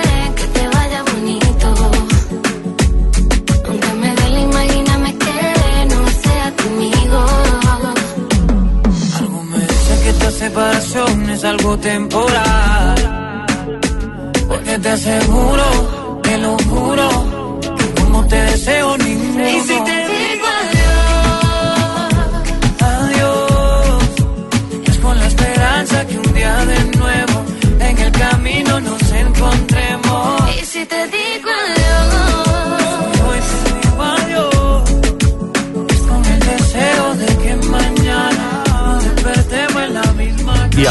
en Bla Bla Blue, hablando en serio. 11 de la noche, 30 minutos. Y ahora sí vamos a hablar en serio con el señor ver si se puede. Esteban Cruz. No, sí. 18 días de paro, eh, bloqueo en la carretera panamericana, eh, exigen los eh, indígenas 49 mil hectáreas de tierras. Eh, 40 con- congresistas le pidieron al presidente Duque que hablara, que se fuera a- al Cauca, pero él dice, no, si no desbloquean esto, no voy a ir. Pero Esteban Cruz, pues aprovechando esa coyuntura, nos, va a hablar de unos indígenas que expulsaron a los españoles, porque es que, o sea, esto, es- esto es legendario, viene de hace muchos años, 500 años de historia, por lo menos, de contacto con el mundo occidental, eh, y lo sacaron. Y dijeron, no, no, no, aquí no venga aquí a traernos ni mucho caballo, ni mucha vaina y armadura para afuera. Sí, vea, eh, señor director, a través de la historia, a través del tiempo, lo que estamos viendo en el Cauca, que es una minga, que es resistencia indígena, que es un tipo de expresión de protesta social, eh, también ha sucedido a través de los procesos de conquista que al final terminaron siendo los países que hoy somos América Latina. Y todo comienza, como usted sabe, en 1492, cuando viene el señor Cristóbal Colón en tres barcos. Pero él va a hacer más viajes y va a fundar algunas ciudades pequeñas y algunos pueblos que se van a instalar en islas como la Española, que hoy en día es República Dominicana, Dominicana, sí, y. Haití, o en algunas otras islas que hay del Caribe cercanas ahí. Eh, ya en otros viajes posteriores llegaron otras personas españoles. Todavía no eran los conquistadores que llegaron, invadieron y derribaron a los imperios como el imperio inca o el imperio azteca, el señor Cortés y al otro lado el señor Pizarro. Pues bien, eh, tal parece que acá, en nuestro país, en las selvas, allá en la jungla, una de las junglas más grandes y más lluviosas del mundo, se instaló una de esas ciudades. Su nombre era Santa María Antigua del Darién. Y esa ciudad fue fundada en 1510, antes que cualquier otra ciudad. Es el primer asentamiento permanente español en América. Y ahí estuvo el señor Vasco Núñez de Balboa, que es el que va a caminar, ir en caballo desde un mar al otro, atravesando Panamá, el istmo, y va a encontrar y descubrir un montón de nuevos lugares. También van a ir otros más. Pero lo interesante de este lugar es esto. Los españoles soñaban que iban a encontrar allí una cosa que se llamaba el mar austral, un mar que estaba lleno de joyas y de oro. Estaban también seguros de que habían reinos dorados con grandes pirámides repletas de piedras preciosas y de oro, la fiebre del oro. Y fundaron este pueblo y ahí eh, pelearon con los indígenas caribes y lucharon un montón y empezaron a llegar más barcos y más barcos y, le, y escuchen esto, llegaron a llegar dos mil personas, dos mil españoles. Esclavizaron a muchos pueblos y los volvieron sus sirvientes. Trajeron cerdos, aquí no había marranos. no habían cerdos como el invitado que se fue, no había cerdos. y entonces trajeron estos animales. Ni perros, ¿no? allí.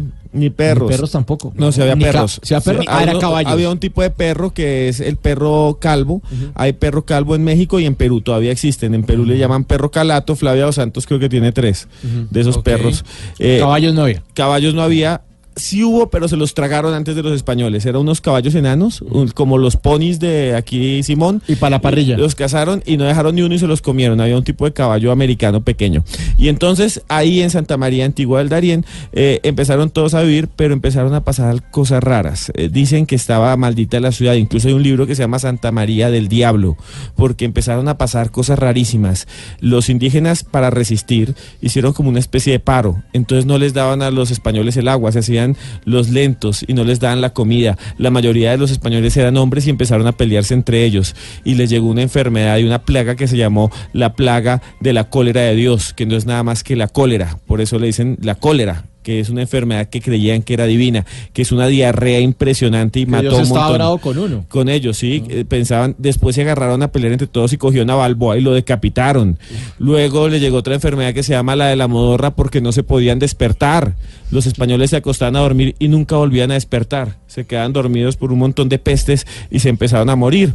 Lentamente eso empezó a ser aún más terrible hasta 1514 y los indígenas al final hicieron ya el paro más extraordinario de todos los tiempos. No volvieron a hacerle caso a los españoles. La mitad se murió y se fue caminando a donde hoy es Panamá. Y esa ciudad quedó perdida en el tiempo, nunca más volvió a encontrarse hasta que, escuchen bien, un rey de Bélgica escuchó la historia, y esto es realmente dem- demente, el rey Leopoldo III de Bélgica, que estaba en un palacio, por lejano, en un palacio eh, en la mitad de Europa, en Bruselas, dijo, quiero encontrar esa ciudad. Y de un montón de plata vinieron aquí muchos exploradores y no la encontraron. Hasta que en 1957 un señor que se llamaba Reichel Dolmatov, un alemán, el que fundó la antropología en Colombia, que además era nazi en su juventud, llegó acá y encontró la ciudad. Y encontró las ruinas de la primera ciudad aquí construida en América, en el municipio de Unguía, Chocó, Colombia.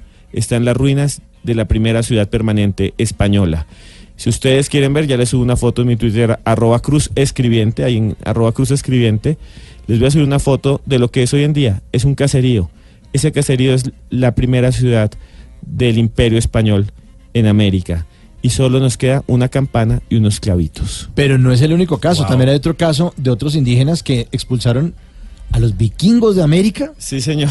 O sea, es que los, indígenas son todo, bravos. todo el mundo dice que los, que los españoles fueron los primeros en llegar a América, pero no. Los primeros en llegar a América fueron los vikingos. ¿Así? Llegaron muchos siglos antes. Hay un señor que se llamaba Eric el Rojo. Y Eric el Rojo era un tipo que iba en unos barcos. Vean, es que los vikingos, quiero contarles rápidamente, los vikingos sitiaron París y la invadieron.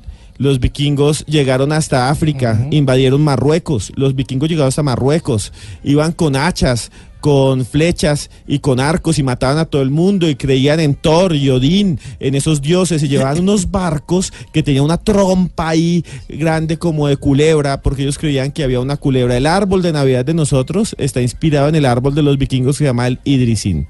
Y entonces se fueron y llegaron al norte, a la península del Labrador, llegaron hasta América, un grupo de vikingos. Ahí construyeron un pueblo está allá al norte de Canadá, en Labrador. Y saben que está comprobado por los arqueólogos, tanto que la UNESCO lo declaró eh, patrimonio de la humanidad. No fueron los españoles los primeros en llegar en América, fueron los vikingos. Y dicen las sagas vikingas, porque los vikingos no tenían libros sino sagas, dicen las sagas vikingas que habían llegado ahí y construyeron su pueblo y duraron casi 20 o 30 años. Y les tocó devolverse. Y le dicen que a América le llamaba Vinland, la tierra del vino, porque se hacía vino de una cosa que se llama grosella, que es una planta que es ah, ácida. Y En- entonces... en, el valle, en el valle se produce mucho la grosella. La grosella. Entonces, ese vino lo hacían los indígenas y dicen que unos hombres extraños que venían escondidos y que tenían mantas en la cabeza, eso dicen las- los vikingos, los noruegos, venían así con unas mantas, se les acercaban y gritaban terriblemente y les lanzaban flechas. Y que eso lo hacían no una, no dos, no tres, no cuatro, sino cinco o seis veces en el día. Y así ellos, los guerreros más importantes de Europa no pudieron soportar y los sobrevivientes se devolvieron a Islandia y a Escandinavia y fueron los primeros europeos en llegar a América y los indígenas con paciencia y con guerra los expulsaron. Qué buena historia. 11.38 en Bla Bla Blue. Y en minutos también Esteban nos va a tener la historia de una reina guerrera africana que resistió por décadas la ocupación europea. Buenísimo. Buenísimo. 11.38 en Bla Bla Blue. Bla bla blue. Conversaciones para gente despierta.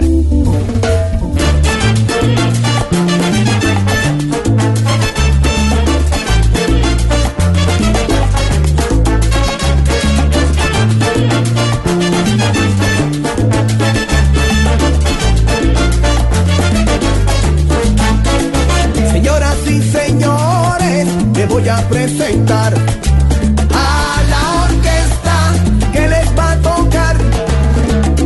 Venimos de Colombia, de la capital, y solo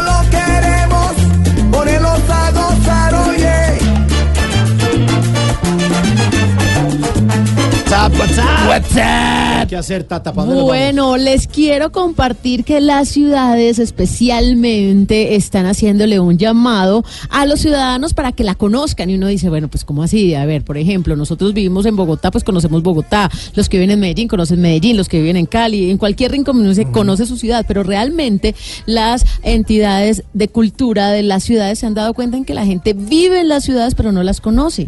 Entonces, Eso es típico, que la gente dice, oye, y vamos a Monserrate. Ay, yo nunca he ido a Yo Monserrate. nunca he ido. ¿Usted nunca ha ido a Monserrate, Tata? No, no, no, por eso, que la No, no, gente no, dice, no, a mí sí me encanta. Un ejemplo. Es un ejemplo, es un ejemplo. Sí, sí, pero eh, muchas, muchas personas viven en las ciudades. ¿Viven en Cali? ¿Va a ir a, los- a hacer las tres cruces? No, nunca, han ido. No, ¿Viven en Medellín? Museo de la Tertulia, tampoco. Sí. Medellín, no, que el Parque de Río. Ah, sí, yo por ahí he pasado, pero Sí. no saben la historia. Entonces Exacto. están promoviendo desde las entidades de cultura que la gente pues se entere más de dónde vive, de la historia, que conozca de dónde viene, de por qué está el presente como está, porque todo tiene una historia. Pues bien, hay un tour especial al que los queremos invitar a todos, que es el Free Tour de Bogotá, que es mañana, bueno, todavía no, sí, mañana viernes, sí, mañana. Mañana viernes, es sí, mañana, mañana sí. Es mañana viernes y realmente es un recorrido por el centro histórico de Bogotá. Adicional a eso, pues van a visitar todos los lugares emblemáticos de la capital y lo mejor de todo, la Puerta Falsa, la Plaza Simón Bolívar, el Museo Botero, el Callejón del Embudo, la Catedral Primada, lugares que de pronto usted que vive en Bogotá dice, uy, yo nunca he ido por allá. Eh, si usted está pensando en venir a la ciudad de Bogotá, chévere que lo haga, es completamente gratis, dura más o menos dos horas, 30 minutos, es a pie.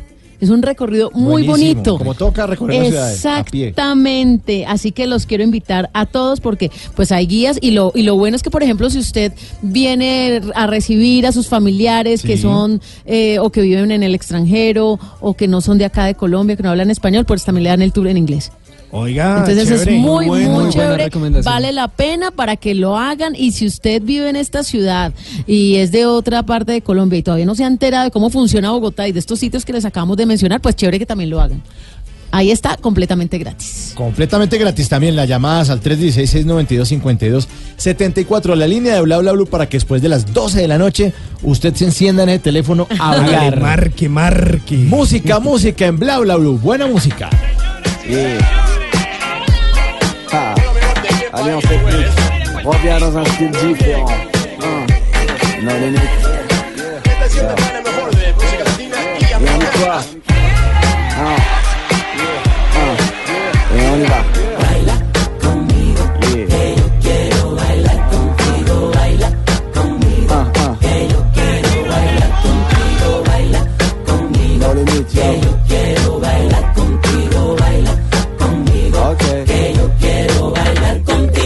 de manière spéciale dans un but bien précis.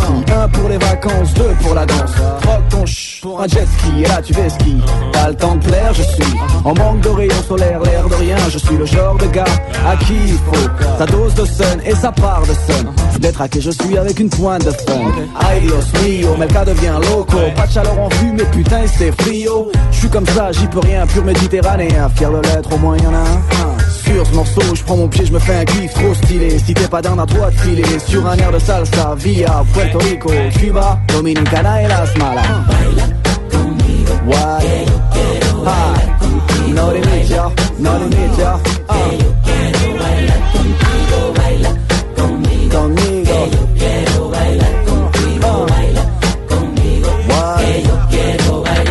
quiero bailar contigo. Yo quiero estar en Bla Bla Blue en este jueves. Estamos bien animados. Buen programa el que hemos. eh, bueno, es que vino el cerdo y Doña Anciana. Estuvo- una maravilla. Y buena música también. Baila conmigo. También eh, de nuestro control master, Rafa Arcila. Usted me le tocó esta canción en radio, ¿no? Programarla en música en otra. eh, en la promoción de otras emisoras, ¿no, eh, Rafa? Sí, sí, señor. Sí. Buenas, buenas. Justo me está llamando mi jefe. Ah, ya. Tiene la misma pausa que el cerdo. Oiga, este grupo que es por allá de los 90, esto es súper noventero, esta banda de hip hop. Además, ¿de dónde cree que son, señor Esteban? Eh, de. Por el acento, por el acento. Mm, Puerto Rico. No, franceses, papá. Franceses. Uh. no, se, se le siente el acento Sí. francés. Alliance Ethnic, eh, Alliance Ethnic se llamaban ellos. Sí, pero además de eso, pues eh, también tenían por ahí un par de miembros que eran eh, de Congo, de Italia, de Algeria. Era una cosa bien multicultural y pues obviamente una alianza étnica que traía muchos eh, sabores, traía muchos eh, sonidos y pues ponía a la gente a bailar. Ojalá bailen conmigo. Sí, señor, baila conmigo. Reste, donc stop, on s'arrête là. Muchacha, mira, l'ombre qui vient là. Petit à petit, so step by step. Plus de monde et donc plus de bombes. Plus de gens sur une track qui grondent. Et puis t'es qui toi, t'es qui là? Je bois pas, je fume pas, je kiffe. Bla bla blue. Conversaciones para gente despierta.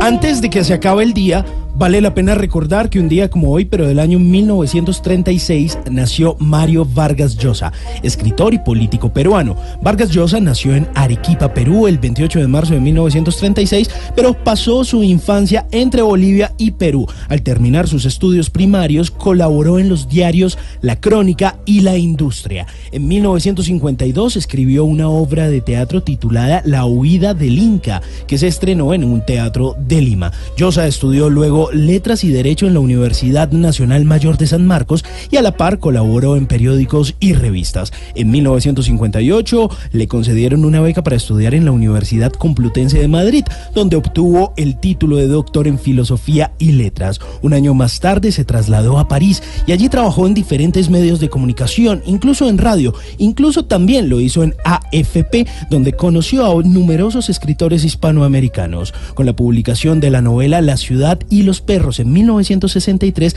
Mario Vargas Llosa quedó consagrado como una de las figuras fundamentales del boom de la literatura hispanoamericana. Su consolidación fue tan sumamente importante con la Casa Verde en 1966 que quedó en evidencia el verdadero virtuosismo literario que había en su mente. En 1994 fue nombrado miembro de la Real Academia Española y ese mismo año ganó el premio Miguel de Cervantes. Luego de varios años en el 2010 ganó el premio Nobel de Literatura. Antes de que se acabe el día lo invito a darse una pasada por la ciudad y los perros, la tía Julia y el escribidor, la guerra del fin del mundo, la fiesta del chivo y otras obras de las una de las mejores plumas de América Latina. A Mario Vargas Llosa. Nunca te irás a la cama sin aprender algo nuevo. Bla bla blue.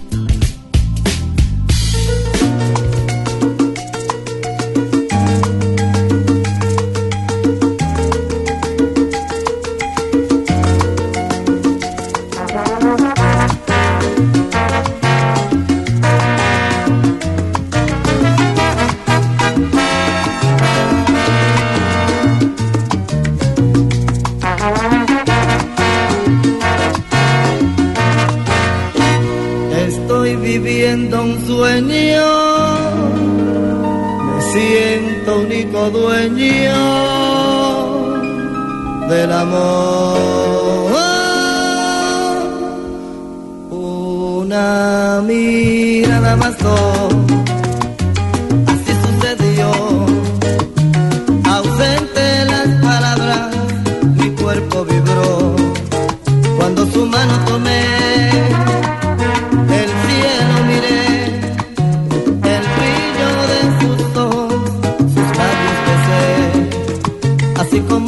fue, así vendrá en aras de dicha.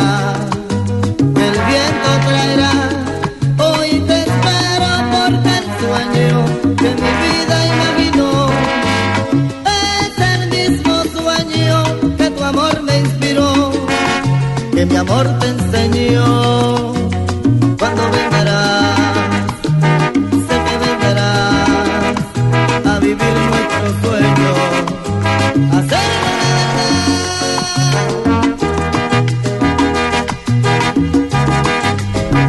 Nietzsche, Nietzsche, el grupo Nietzsche que va a estar en Estéreo Picnic.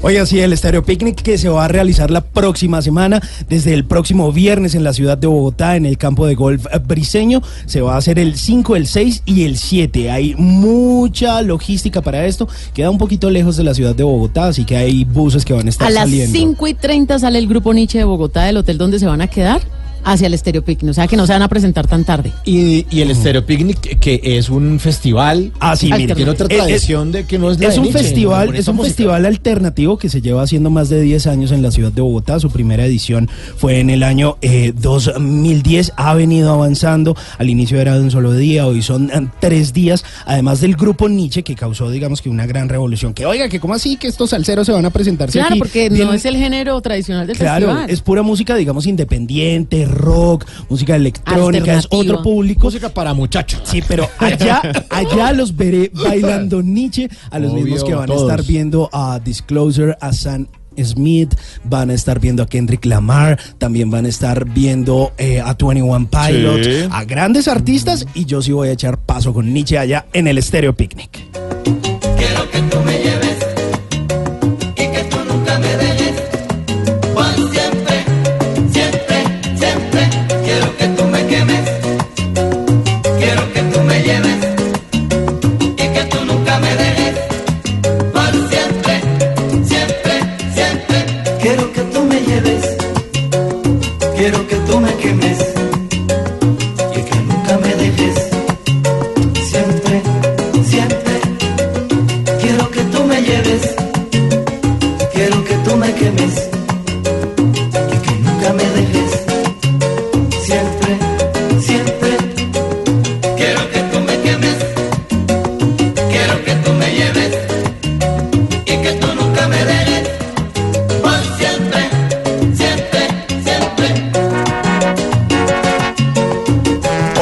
Noche, 51 minutos. Fuera de micrófonos, dice Simón. fuera de chiste, oyendo esta canción, me dio sed. Explíquele a los oyentes, por favor, explíqueles a los oyentes. Hombre, Estamos hablando de qué. pues, ¿puedo ser sincero? Voy a ser sincero. Sed de bailar, sed de la No, no, no, no, Sed de dedicarle esa canción a alguien. Uy, no, como de bailárselo con alguien, ¿sabe, Tata? Claro. Uy, demasiado buena. tomarse usted un roncito, así con un poquito de hielito, que esté frío, escuchando Nietzsche. Usted saca a esa persona eh, que le gusta, ¿por qué no? A bailar Nietzsche y bailan toda la noche. Sí, Uy, no, es que Nietzsche es un éxito. Un éxito. Bueno, después de la una de la mañana, con mucho gusto se le permite aquí Eh, salir claro de las sí. instalaciones. Y si quiere, a- a- no sé, a- abrir una tienda por aquí que está al lado, timbrar a ver si le abren más bien.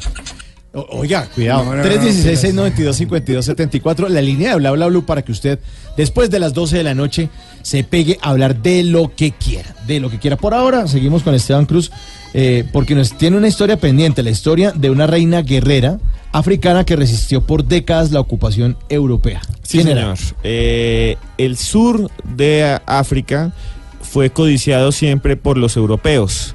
Allá al fondo queda hoy Sudáfrica, Namibia, que Namibia, por ejemplo, la capital tiene una eh, arquitectura alemana.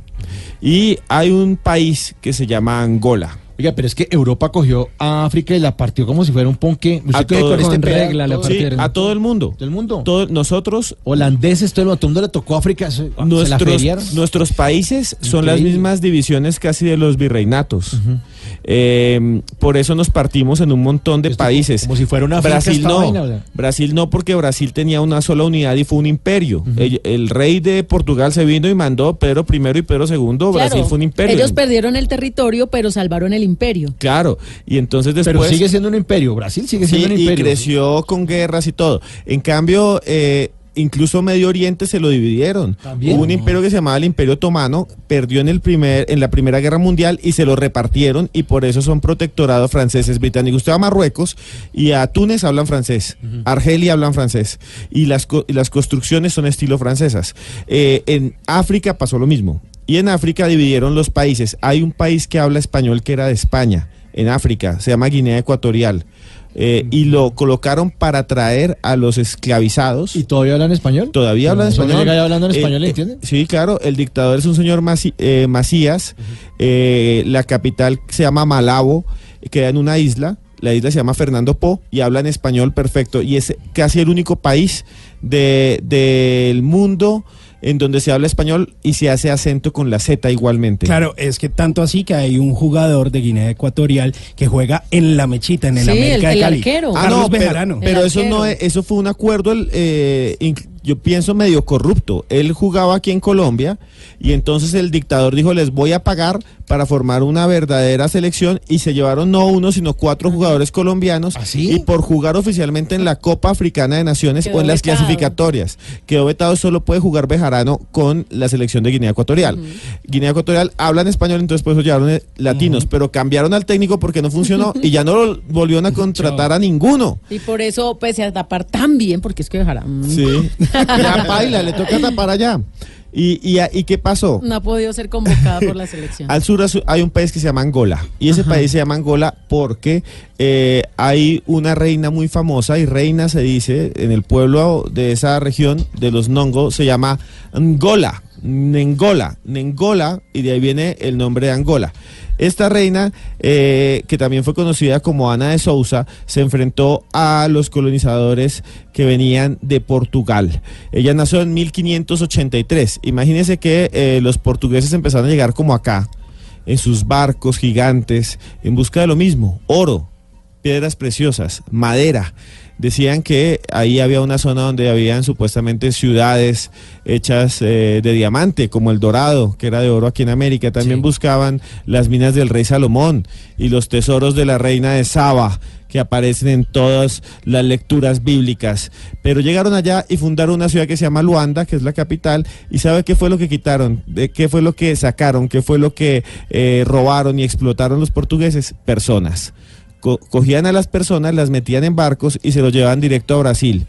Angola queda al frente de Brasil. Angola queda exactamente casi al frente de Brasil. Sigue derecho a dar Angola. Sí, van diagonal hacia arriba un poquito y llega a los puertos de lo que hoy es Brasil, Santos y otros más. Y ahí llevan a los eh, africanos esclavizados. Esta reina, que también se llamaba Nyingambati, fue realmente violenta y nunca dejó durante mucho tiempo que los portugueses pudieran entrar a sus territorios. Fue casi la única de las soberanas y era una mujer eh, indígenas que pudo sobrevivir, resistió, atacó y sacó a los portugueses del centro de Angola mientras estuvo viva. Y hay una historia realmente loca. Ella llegó a la capital colonial que se llama Luanda y iba a encontrarse con el gobernador colonial, que era de apellido Correa de Sousa. Y llegó allá, le abrieron el palacio, subió las escaleras y se lo encontró. Y él estaba en un trono de madera, dicen la mayoría de los historiadores, sentado. Y no había más. Todos los que querían hablar con él tenían que arrodillarse o sentarse en un tapete. Entonces ella dijo, yo soy una reina, no hay silla, entonces yo hago mi propia silla. Y dicen que tronó los dedos y miró a la corte eh, indígena que estaba alrededor y las personas que estaban con ella hicieron una silla humana para que ella se sentara. Y hay imágenes y fotos de eso, pues dibujos, para que quedara más alta que el gobernador portugués. Llegó a hacer un trato, la bautizaron como Ana de Sousa, pero ella siguió luchando hasta el final. 40 años de resistencia. Mientras ella estuvo viva, Angola fue la única casi colonia independiente que luchó contra el imperio portugués. Después que murió, fue invadido pues ya toda Angola. Y es vista como la gran heroína de ese país. Hello, África.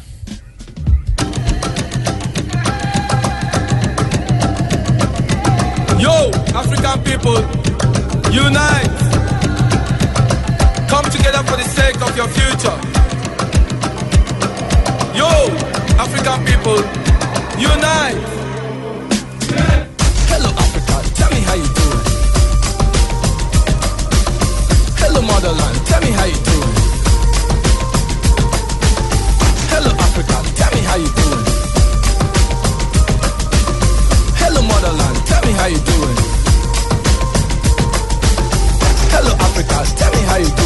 Pues si, existía Doctor Muelitas, ¿no? Y el doctor Pachán, pues ahí está el doctor Alban con Hello, Hello Africa. Hello Africa. Una canción de los años 90.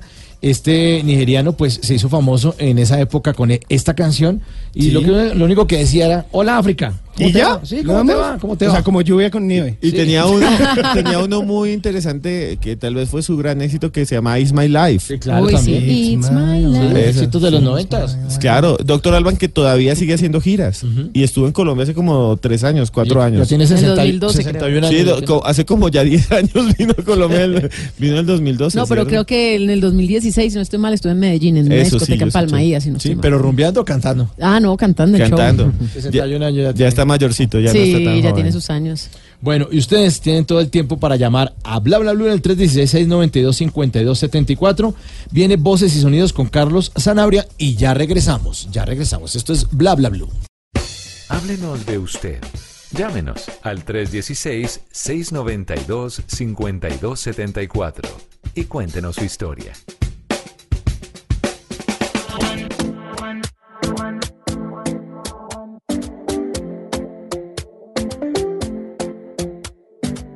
Talking in my sleep at night, making myself crazy. Out of my mind, out of my mind. Wrote it down and read it out, hoping it would save me.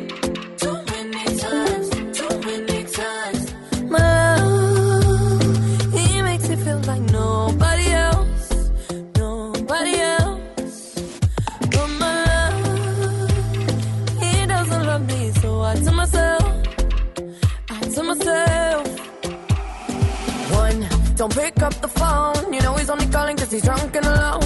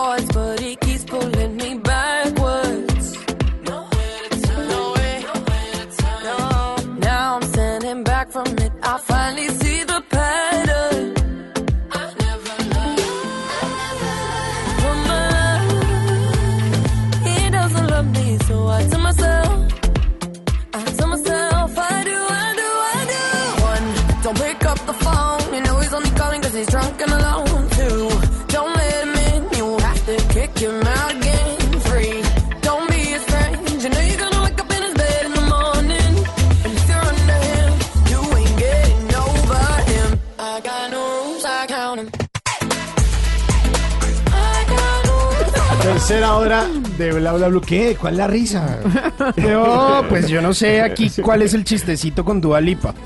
A mí, no, no, me la Es el respetan. amor no, platónico de me Simón. La respetan si son tan Pero es que amables. es el mismo Gracie Rendón, pero es que este hombre no sabe lo que quiere. Y hace de todo para conseguirlo, que es lo peor. ¿Usted tiene fiches de Dua Lipa en su cuarto o qué? Eh, ¿En el pues techo? solo dos. Uno en el techo, otro en donde. O- otro en la puerta. Y la otro en la postal en la puerta billetera. junto, junto, al, junto al de Gracie. No. Pero y muy después mal, se muy preguntan mal, por qué lo dejan en visto. Pero pues, Ay, no, Tata, pero No, le está yendo No. bien, le está yendo bien. Yo no sé, pero yo voy a la casa de Simón siendo un prospecto y veo afiches en la pared de Balipa o de Gracie. pues es que yo, le- yo les digo, No. mira, los quitaría por ti. Ay, no. E- esa es la motivación. no, no, no. Buena canción de Dua Lipa, New Rules, en Bla Sí. Bla Blue. Y esta tercera hora en el 316-692-5274, pues ustedes es para que se dediquen a contarnos lo que quieran. Lo que quieran en líneas de Bla Bla mientras suena buena música. Oiga, ¿sabe qué tiene que ver esta famosa serie de Comedy Central, South Park? South Park, sí. ¿Con Dua Lipa? ¿Qué tiene que ver South Park con Dua Lipa?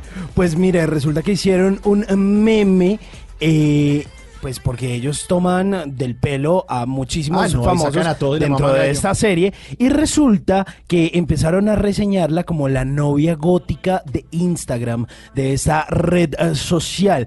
El meme empezó a hacerse famoso a través de varias eh, redes eh, sociales y hace apenas unos días, eh, pues eh, la revista Vogue la reseñó como una de las mejores eh, vestidas del mundo, pero además de eso, como una de esas novias góticas de Instagram. O sea, ya esto se hizo sumamente popular. No solo es de esta serie, sino que termina siendo también una referencia para la moda. Además que fue muy chistoso porque en este eh, capítulo ella estaba acompañada del magnate Elon Musk, quien es el eh, gerente de Tesla, y aparecían los dos como personas góticas. Pero esto ya lo reseñaron, ella le supo sacar provecho y hoy en día pues lo está perfilando como una moda y ayer justamente lo reseñó la revista Vogue. Sí, y además eh, los gringos que son especialistas en burlarse de ellos mismos, ¿no? Ah, no, la tengo hacer aquí clarísima. una cosa en Colombia y, ay, ¿por qué hace eso? No ofenda al ministro. Claro. Los gringos son especialistas en los programas de humor súper ácidos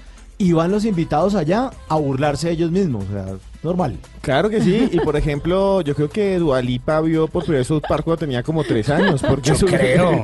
y además de eso, es que es terrible. Ahí cogen a, cogieron a Trump durante casi un año. A todo el mundo lo han dado durísimo. A Saddam Hussein. A Saddam Hussein, o sea, pero, pero de una manera violenta. A, a Jesucristo, que eso aquí en Colombia sería un escándalo. Y, y tenía un show de televisión. Cristo, y claro. Cristo tenía un show. Es muy Y bueno. hablaba por teléfono y por radio.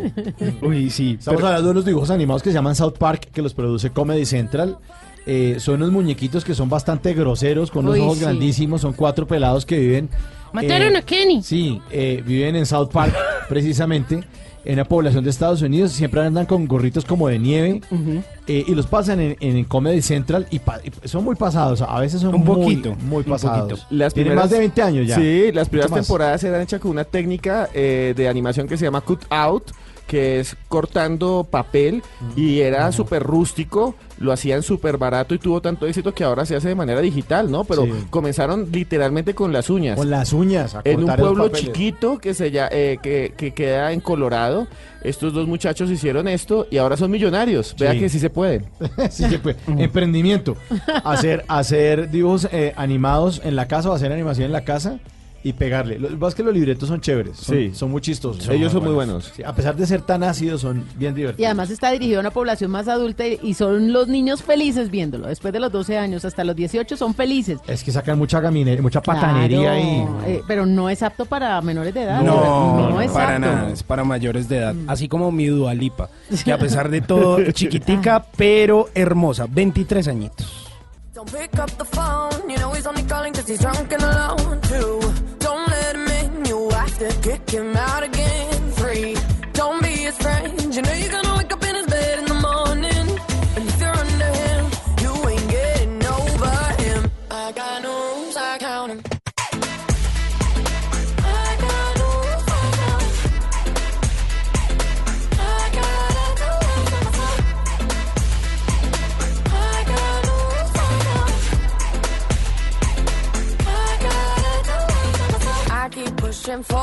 Enigmas del mundo. Don Esteban Cruz, ¿qué está ocurriendo? Usted tiene una información buenísima. Bueno, voy a contarles a lo que pasa en Perú. Perú es un país que está muy cerca de nosotros, pero es súper enigmático. Los incas, las líneas de Nazca, que son esas líneas que están sobre el desierto del sur de Perú y que solo se pueden ver desde globo. Ajá. Son divinas. Son divinas. ¿Usted fue? Sí, señor, tuve la oportunidad de estar en Nazca el año pasado, sobre septiembre, y además de que tiene muy cerca la ciudad de Ica, donde está un desierto maravilloso, pues también están las famosas líneas de Nazca, que a mí, a Simón Hernández, no le cabe en la cabeza cómo las hicieron. Pues miren, eh, los Nazca, eh, voy a decir esto antes de contarles algo increíble que pasó en el propio centro de la ciudad de Lima. Los Nazca abrían canales cortos sobre la tierra, allá nunca llueve, ni ha llovido en mucho tiempo, entonces usted puede correr un montón de tierra y ahí queda, y, y si el viento no la tapa, pues efectivamente se unas líneas. La gente piensa que esas líneas no pueden haber sido producidas por los Nazcas porque solo son visibles después de que uno se levanta del suelo en un globo o en un helicóptero o en una avioneta, que es lo que la gente alquila. Las descubrió o más o menos trabajó una señora que se llama María Richter. Ella ya murió. Y ella decía... ¿La de la que- escala de Richter o era Eh, No, era otra. Era como la prima. Y Era una arqueóloga, hizo su propio museo y eh, ella dice que lo que representan las líneas donde se ven simios, un mico, imagina un mico, un candelabro, unas rayas todas locas y después uno dice, uy, eh, se aleja de eso y es una salamandra.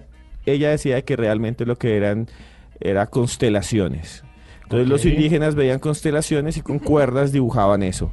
Otros dicen algunas historias bastante extrañas, sobre todo que se ven luces y algo así, pero eso no está confirmado. Lo que la señora María Richter es- dice es eso. Pero ahora le voy a contar, usted que estuvo en Lima, Sí, el zoológico de Lima, señor Simón, se llama el Parque de las Leyendas. Ok. Es muy común, ahí hay una llama, decía, te llama la llama, y es un muñeco de llama que lo llama a uno. No, en serio. ¿Cómo lo llama uno? Sí, así Mire, con la manito. 320. Con la manito dice, "Ve, venga para acá. En serio, se llama. que Venga, 320. venga, venga. Hace así. Con la mano. Hace así. "Uh". Y es una llama, y tengo que ver que las llamas son camellos. Pero eso es como una llama adulta. Es como una llama con problemas. Ok. No voy a decir qué clase de problemas, pero con Como, problemas. como el amor de Simón, una llama apagada. U- Una llama apagada. Uy, no. Una, una, una llama, una llama que, que da lástima. También como el amor de Simón. Una llama, Un- una llama y no le contesta. Una llama sin minutos. sin datos, pues. una llama que no quema. Ah. Entonces, eh, resulta que estaban ahí en, en ese parque, hay una huaca, que no es como nuestras huacas, que ustedes te la no, uy, un montón de oro. No, allá las huacas son como unas pirámides, y algo extraño pasó en pleno centro de Lima. Imagínense que estaban abriendo ahí y encontraron dos cuerpos. Un adulto echado con las piernas semiflexionadas junto a un bebé. Imagínense usted un esqueleto. Y ahí en el esqueleto alguien en posición fetal. ¿Como así, arrunchando un bebé o qué? Arrunchando un bebé. ¿Como si estuvieran durmiendo o qué? Sí, y la persona es una persona anciana. Cuando los arqueólogos empezaron a mirar, se dieron cuenta que deben tener una antigüedad de 1700 años. Wow. Y que nunca habían encontrado un anciano en esa época porque todo el mundo se moría joven. Y por qué el bebé que tenía ahí abrazado. Oye, sí, usted nos contaba en estos días que los seres humanos ahora somos más altos y duramos más, ¿no? Somos más longevos y somos Más tenemos altos. más talla. Entonces, ¿qué es lo que sucede? Eh, lo que ha- hemos avanzado en Tragantina, comemos más. Hoy en día todo el mundo come carne. Hace apenas 80, 90 años la mayoría de la población no podía comer carne porque no era solo para los ricos. ¿Así? Claro, no había nevera. Imagínense, Ah, no había nevera, entonces lo que hacían era, uno, salar la carne, por Sí. eso la carne Puras especias de y arriero. ¿sí? Y, o la carne, ah, en Santander, que le llaman la carne oreada, Ah, que usted sí. la puede tener la bota y una teja. Nunca han visto, y tienen carne en unas tejas. Y En le la- echan sobre sal. la teja le, echa- le echan ahí la carne y le ponen a orear. Sí, en las tejas. Era la forma en que no se pudriera. Para que no se pudiera. Como, como el pescado salado. El pescado salado. Entonces, hace apenas 200 años no había nevera. Todo se podría, no se podían hacer. Nadie supo lo que es una gelatina esa de colores nuestra. O sea, era un mundo donde la carne solo era de los ricos. Pobre Simón Bolívar sin gelatina. Todo el mundo era flaco, solo el- los ricos eran gordos. Sin helado de coco. Y por, y por eso sí, ¿saben cómo eran los helados? ¿Cómo? Se llamaban los helados de paila. ¿Ah, Y sí? los helados de Ah, paila es sí, que se iban hasta el volcán. Bajaban, y bajaban eso y ahí con, lo batían y ese era el helado de paila. Mm. Y bajaban el hielo porque no había hielo. O sea, no había cómo hacer hielo. O sea, y además haga el helado a todo porque se le va a derretir el... Claro, para que no se derritiera tan rápido, lo revolvían muy rápido en una paila, por eso le dicen paila, lo batían y entonces quedaba como una especie de, de freeze. ¿Cómo le dicen ahora? Como eh, granizado. Y Frappé. entonces así, no, frappé, quedaba frappé y eh, era la manera de comer helados y solo era los ricos. Entonces, claro, por eso nos atrae el dulce y todo lo blanco. Usted ve algo de comer blanco y lo atrae más, porque es lo que más calorías tiene para poder vivir uno. Entonces ve un chicharrón, es blanco. La grasa, el gordo, es blanco. El azúcar, lo, aquí le colocan químicos, pero originalmente la mayoría de Blanco, los, claro. los postres son blancos. Porque uno se ve atraído por eso, porque tiene azúcar, que eso es pura grasa después. El azúcar se metaboliza y se convierte generalmente en grasa si uno no la gasta, y la grasa pues se vuelve grasa. Entonces, es- Bueno, y vamos en Perú. en Ahora Perú. sí. Entonces, anciano, 1700 usted, años. Usted ahí Chiquito. y encontraron a un anciano.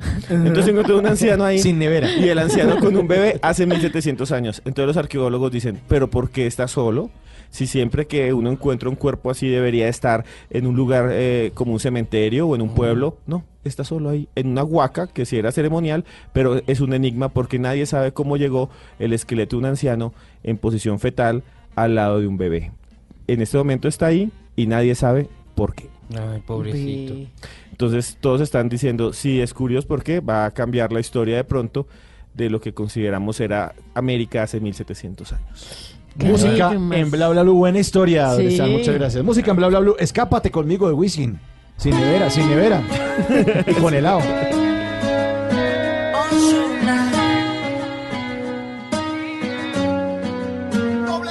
Será la magia que tienen tus ojos y esos truquitos para enamorar. Tú me seduces a tu antojo y de tu hechizo no puedo escapar.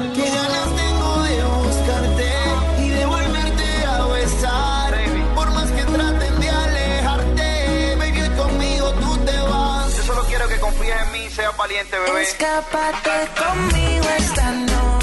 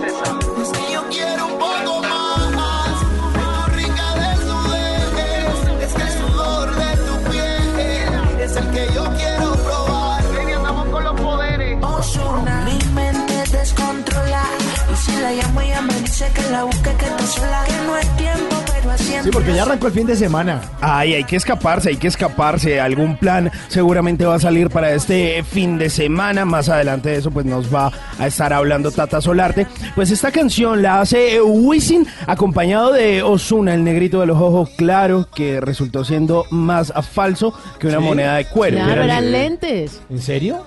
Sí. Sí, pues todo el mundo comiéndole cuentos realmente y no.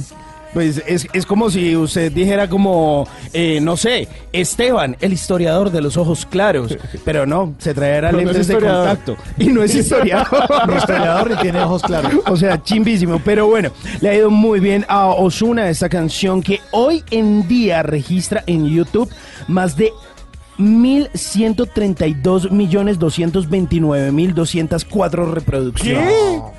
Es todo un éxito. Ya no le creo a esa reproducción. No, esto es sin granja, De que usted esto es sin contó granja. De la granja esa de celulares, donde ponen que los celulares le hagan clic a las canciones mil veces ahí. Es como una bodega de YouTube. Sí, es, sí, es como una bodega de YouTube. La bodega. Le hacen clic, clic, clic. Entonces, claro, cuando hay- ¿cuánto- ¿cuántos millones? Ay, dejen la envidia. ¿Cuántos millones? No, ¿Cuántos millones? Más, más de mil millones de reproducciones. O sea, han oído esa canción más de mil millones de veces. Sí, señor. La próxima vez que se va a presentar Wisin, pues porque ahora está junto a Yandel, decidieron volver, pues va a ser en Orlando, Florida. Tienen preparado un show en el Amway Center, que es un estadio maravilloso.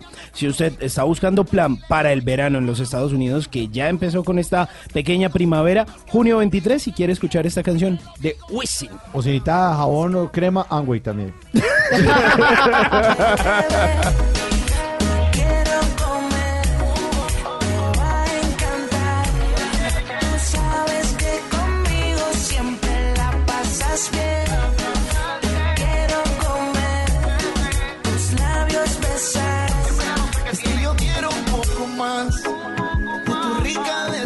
Después de medianoche, los oyentes se toman bla bla blue. Llámenos al 316-692-5274 y cuéntenos su historia.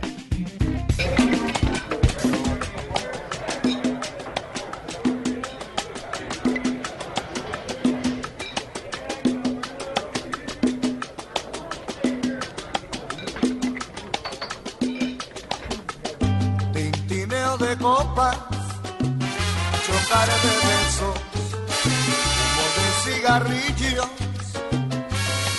el salón. El gran combo que toca sus melodías y gente que se embriaga con whisky o ron. Yo que me desvelo por tu cariño, tú que me desprecias,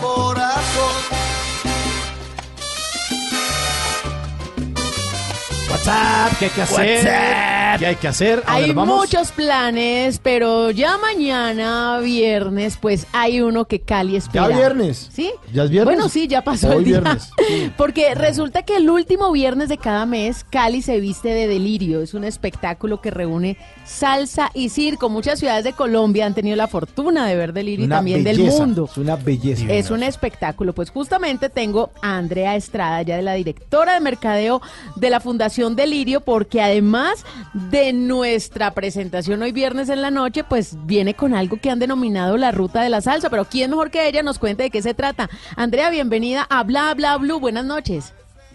Hola Tata, muchísimas gracias eh, y buenas noches a todos los oyentes. Bueno, Andrea, estamos al aire para todo Colombia, para que se antojen de delirio, para que se antojen de este bailado salsa caleño, de esta guía de entretenimiento para gozar, aprender y vivir al estilo caleño. Así es, pues los que conocen Delirio en nuestra carpa eh, saben que tenemos un lobby en el que le damos la bienvenida a todo el público. Son dos horas de experiencias realmente mágicas junto a nuestros patrocinadores. Pero a partir de este de hoy tendremos la ruta de la salsa, mi ruta de la salsa, un stand, una experiencia en la que los asistentes van a poder jugar armando su propia ruta de la salsa. ¿Cómo es eso? Hemos escogido, hemos escogido 40, eh, es- digamos, establecimientos o lugares en los que se puede vivir la experiencia salsa en todos los niveles, para aprender, para gozar y para sentir. Eso le iba a decir. Entonces, porque acá tengo a tres con pie izquierdo Ey, ey, respeto, Bueno, pero ¿qué pasó ahí? quieren aprender a bailar salsa. ¿Pero por qué así? ¿Por qué pero- así? pero que- ¿Por qué? ¿por qué nos botan al agua? Andrea nos va a contar que es para todos los niveles, ¿sí o no? Así es, es para todos los niveles. No es, no es un para aprender a bailar, sino para diseñar tu propia ruta para ir a vivir la salsa, eh, digamos, en todos estos mm, niveles. Si quieres aprender, si quieres ir a bailar, si quieres ir a vivir una experiencia de un gran espectáculo como Delirio y otros que están allí en la en la ruta. Realmente esto es una respuesta eh, a lo que está pasando en nuestra región, en el Valle del Cauca, donde el turismo ha ido creciendo de manera importante y, y digamos que la iniciativa como, como Fundación Delirio es reunir y trabajar en red y en equipo para comunicar y contarle al público justamente ese, ese producto salsa que se vive en todos estos niveles. Pero la Andrea- gente viene a nuestra ciudad y quiere tomar clases, luego ir a, ir a mostrar, a demostrar lo que ha aprendido en una salsoteca o en un bar y, y luego ir a sentir y a vibrar con, con los artistas que son campeones mundiales de salsa en, en un espectáculo como el nuestro. Andrea, pero ¿qué hacemos nosotros los rolos? Por lo menos yo. Se mueve más una babosa entre un masato. Pues venir a Cali, tiene que venir a Cali unos 15 días, toma clases en las escuelas eh, que tenemos en nuestra ciudad, luego vaya a Sota Baldosa, a, a los rece, bares, pues. salsotecas y discotecas. Andrea, Se vuelve, vuelve se vuelve a un, Bogotá. se vuelve un cañandonga master. Andrea, pero, pero tengo entendido que en junio de pronto hay una sorpresa con Delirio en Bogotá. Es una super sorpresa para Julio. Bueno, pues entonces ahí solamente se la estamos adelantando como primicia a los oyentes de Bla Bla Blue, que de pronto... Super primicia. Sí, sí, sí, super primicia, se están ajustando todos los detalles porque realmente el pueblo lo ha pedido en Bogotá. Hay muchos que sueñan con volver a disfrutar de este gran espectáculo que el último viernes de cada mes pues deleita a Cali. ¿Cuál es la obra que está en este momento? Porque también hay temporadas de presentaciones. Claro que sí, nosotros hacemos historias bailadas, un proceso de investigación, producción y montaje que dura un año y que luego está un año en cartelera. Se llama El Chachachá del Diluvio Eh, es una puesta en escena maravillosa, inspirada en una obra de un autor vallecaucano que se llama Medardo Arias Satizábal. Y, y es, bueno, son siete protagonistas que eh, se enfrentan a un diluvio universal y la forma de salvarse es recuperando esos valores eh, que hacen que respetemos a nuestro prójimo y sobre todo a nuestra madre naturaleza. Pero, pero lo, se salvan bailando, me imagino. Se salvan bailando y siendo buenas personas. Porque si llega el diluvio, yo creo que bailando no, me voy desahogando. No, la verdad es que es una puesta en escena muy linda, eh, es una invitación de verdad a reflexionar eh, sobre ese cuidado que le estamos dando a nuestra madre naturaleza y en ese sentido el lobby, que es el prólogo que, eh, que es en donde ese, ese camino de bienvenida donde la gente antes de entrar a, a ver el espectáculo en la carpa, pues también hay unas experiencias ahí maravillosas con, con nuestras marcas patrocinadoras. Eh, y entonces es todo una- un conjunto allí de experiencias donde vos primero estás en todo el eh, en ese en ese abrebocas y luego ves el espectáculo es una conexión de verdad eh, para reflexionar y para conectarte con nuestra cultura eh, popular caleña que es la salsa Además tiene salsa, circo y orquesta, Y orquesta. en vivo. Buenísimo. ¿Cuá- ¿De cuántos artistas entre músicos, coreógrafos, todo estamos hablando más o menos? son 200 artistas en escena pero somos 690 personas trabajando en una noche de delirio en la carpa. Para más o menos 1.600 personas, que es el público que cada viernes, el último de cada mes, llega a esta zona que está hoy retirado de Cali, está en el centro de eventos Valle del Pacífico, pero sin... Sí, o sea, entre el aeropuerto y la ciudad, pero que sin duda alguna se ha convertido en un escenario obligado y que en plena Feria de Cali goza de todos los días de la feria para atender a todos los espectadores. Así es, en feria tenemos eh, cinco funciones del 26 al 30 y el resto del año estamos eh, el último viernes de cada mes. Sin duda nos hemos ido convirtiendo en un producto turístico patrimonial. Contamos con esa fortuna de que eh, el 50% ya de nuestros asistentes son turistas. Tenemos eh, otros colombianos que viajan un fin de semana a Cali para disfrutarnos ese viernes y por supuesto quedarse en un par de experiencias más como las que los estamos invitando a conocer en el marco de, de mi ruta de la salsa. Claro que sí, entonces esta noche el chachachá del diluvio, además con ese pasillo que es la el antesala a todo este espectáculo con la ruta de la salsa. Pues Andrea, muchísimas gracias, es la directora de mercadeo de la Fundación Delirio. Gracias Andrea Estrada por estar con nosotros en Blue Radio. A ustedes bienvenidos siempre a Cali.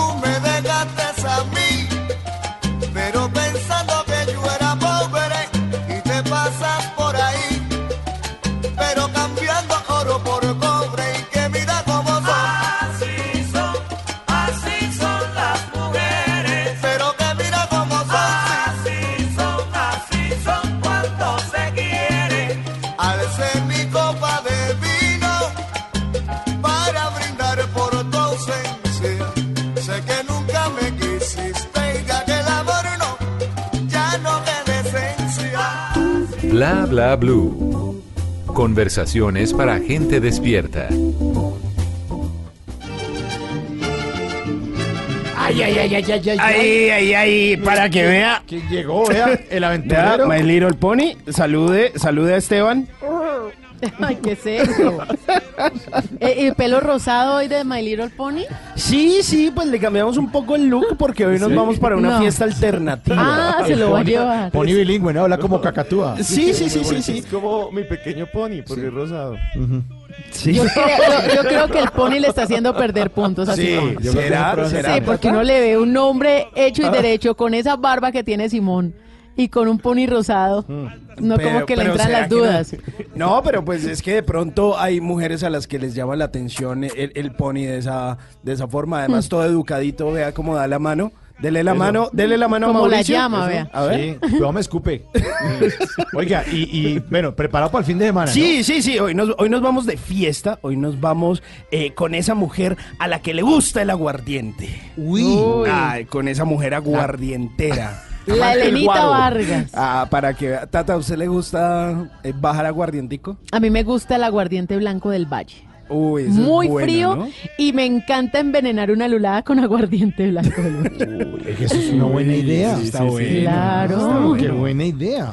Pues eh, mire, eh, hoy les traigo datos acerca de el aguardiente en esta sección que se llama Que no lo dejen en visto, porque nos vamos de plan. Así que, My Little Pony, sírvalo, papá, porque... Papá, eso sonó. No, sírvalo, sírvalo. Porque mire, uno de pronto puede ser medio feo tomarse sus aguardientes, eh, hablar de más, pero no se merece que lo dejen en visto. Así que jovencitos y jovencitas, por favor, siempre tengan un tema interesante de conversación para que no lo dejen en visto. Y hoy vamos a hablar de aguardiente. Y bueno, póngale cuidado. ¿Sabían ustedes que la palabra aguardiente viene del vocablo latino aqua ardens? Sí, o sea, al ser considerado un licor, eh, en un inicio era un remedio catalogado como agua de vida.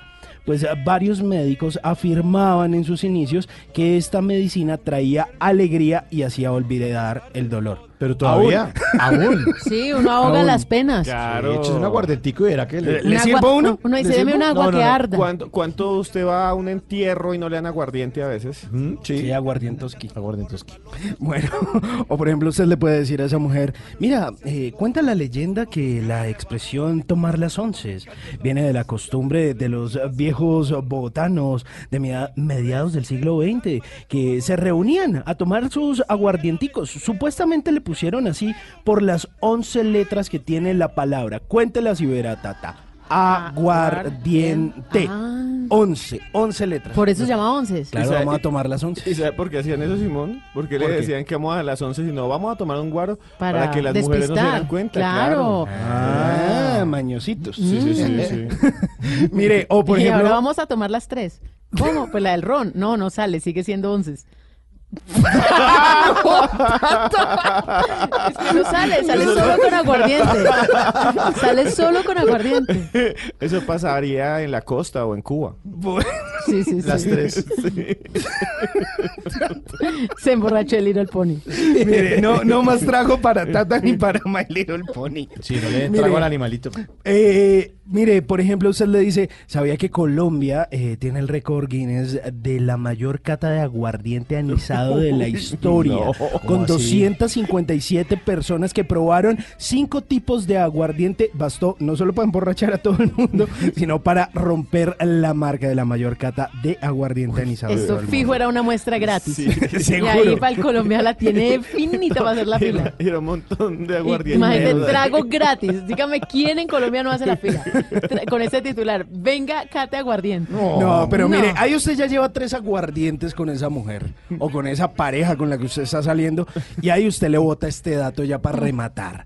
Usted le dice, vea, ¿usted sabía que la receta del aguardiente incluye jugo de caña, agua, alcohol y anís estrellado? Pero ojo a esto, la caña de azúcar llegó a América solo por un responsable que fue quien la importó de Europa a estas tierras, Cristóbal Colón. ¿Ah, sí? Sí, señor, fue el que Colón. trajo la caña de azúcar a nuestras Aquí tierras. no había caña de azúcar. No, señor.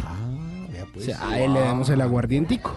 Buen Mire, dato. se calcula que aproximadamente los colombianos bebemos la bobadita de 87 millones de litros de guaro al año. ¿No más? Un poquito, ¿no? Muy Y no hay plata. Sí, sí, sí. El favor. O por ejemplo, ya usted, eh, ya para cerrar la noche, porque ya eh, el, el guaro hace lo suyo y usted se tiene que ir, usted le dice, oye, ¿sabías que al otro lado del charco, en otros países, también fabrican aguardiente? Aunque no es exactamente el mismo que nosotros eh, bebemos aquí, pero sí hay tres ejemplos de otro tipo de aguardiente. Está el que hacen en Rusia, que se llama Kumel, el que hacen en Hungría, que se llama Palinka, y el que hacen en Turquía, que se llama Raki. Ah, para que vea, hay datos tramadores. Así que espero que estos datos le sirvan de algo para que a la próxima vez no lo dejen en visto. Así que, My Little Pony, sirvas el último, porque antes de montarme en mi caballo y despedirme, recuerde decirle a ella, oiga esto. Cuando corté una naranja por la mitad, ella sola se dirigió hacia ti, porque ella sabe bien que tú eres mi otra mitad. Ah. ¡Qué Dios. cosa tan Brutal. No. ¿Cómo es que llama el aguardiente en, en Rusia? Eh, Se llama Kumel. No, si no se llama. Se llama aguardientoski. Gomuski. La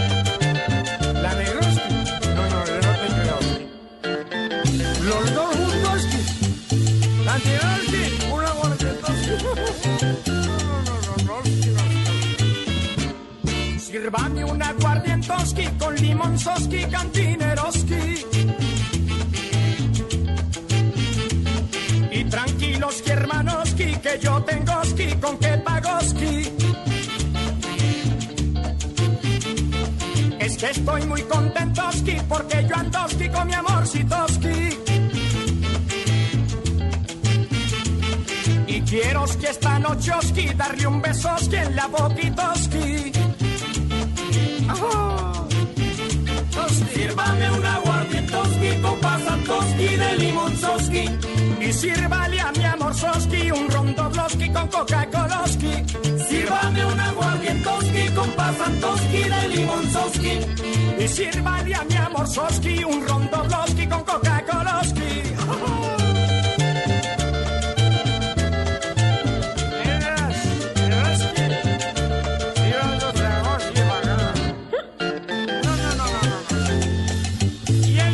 El aguardientoski del Loco Quintero, que no es familiar mío. Ya me- la gente me Yo, pregunta. ay, diga la verdad. Y hasta le hicieron película y novela porque usted estaba acá en el canal. sí.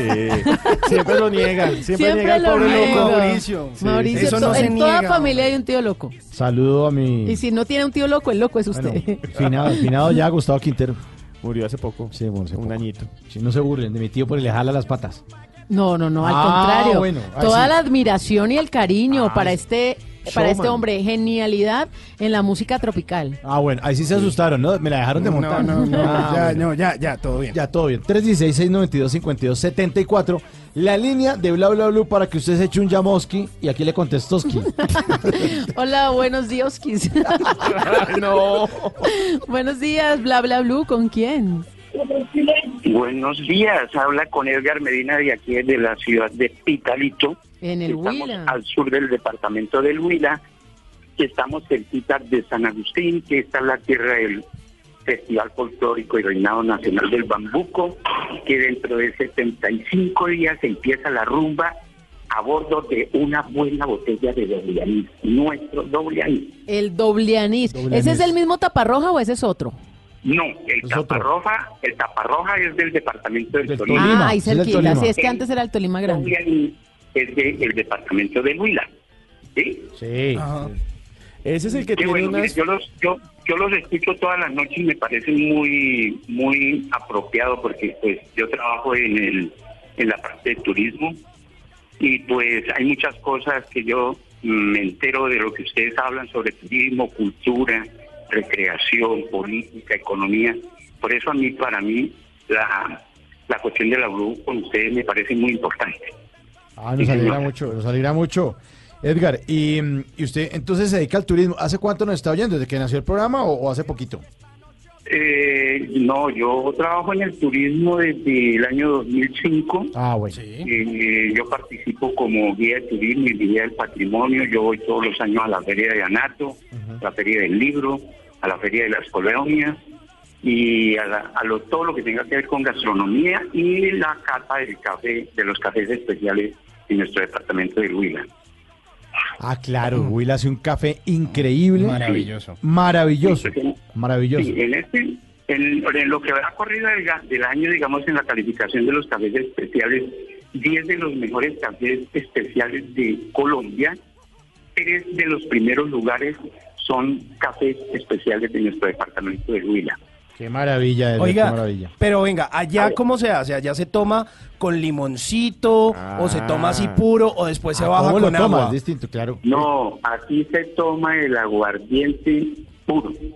Ay, uy, uy, no. Y frío, y frío, ¿no?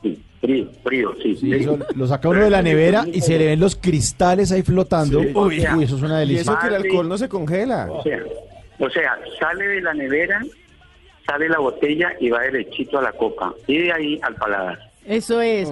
¿Cómo es que es? Al, al frente, al centro, arriba, arriba, al frente. No, arriba, abajo, al, Al centro, centro y y pa' para adentro. Para adentro y ahí para adentro, sí. ¿Y, y- y uno con qué El se va ese? de ustedes es muy- el programa de ustedes es muy ameno y yo por eso los escucho. Me encanta Ay, escuchar todo. Oiga, las gracias. Qué chévere. manejan, sí. Oiga, venga, y uno, y uno con qué corta el aguardientoski, con algo ahí como de grasita. Que hay, el, el El aguardiente, ¿o sí, qué? digamos, después de que, de que se consume, digamos, en exceso, de pronto la recuperación de una jala de esas puede estar a bordo de un buen caldo de pollo, cal- una taza de, de caldo de pollo bien calientico, y dejar reposar un poquito y luego tomarse una cerveza y luego seguirla. Eso está muy bravo, vea. Yo recuerdo eh, que una vez fui por allá al Huila eh, y me dieron una vaina que se llamaba moñona con aguardiente, que era tamal y encima lechona. Sí, claro, la moñona. ¿Eso existe por allá todavía? Claro está, claro está que yo, yo quisiera hacer una aclaración. Por ejemplo, en nuestro departamento de Huila, la lechona como tal, como plato tradicional, no existe. Lo que existe es el asado huilense. Porque la lechona es del departamento de Huila, que pertenecía, digamos, a- al viejo Tolima, que era Tolima Huila, pero a raíz de la apertura, o sea, de la ruptura de los dos departamentos en el año de 1905, nuestro departamento de Huila toma el nombre de Huila, aparte del Tolima.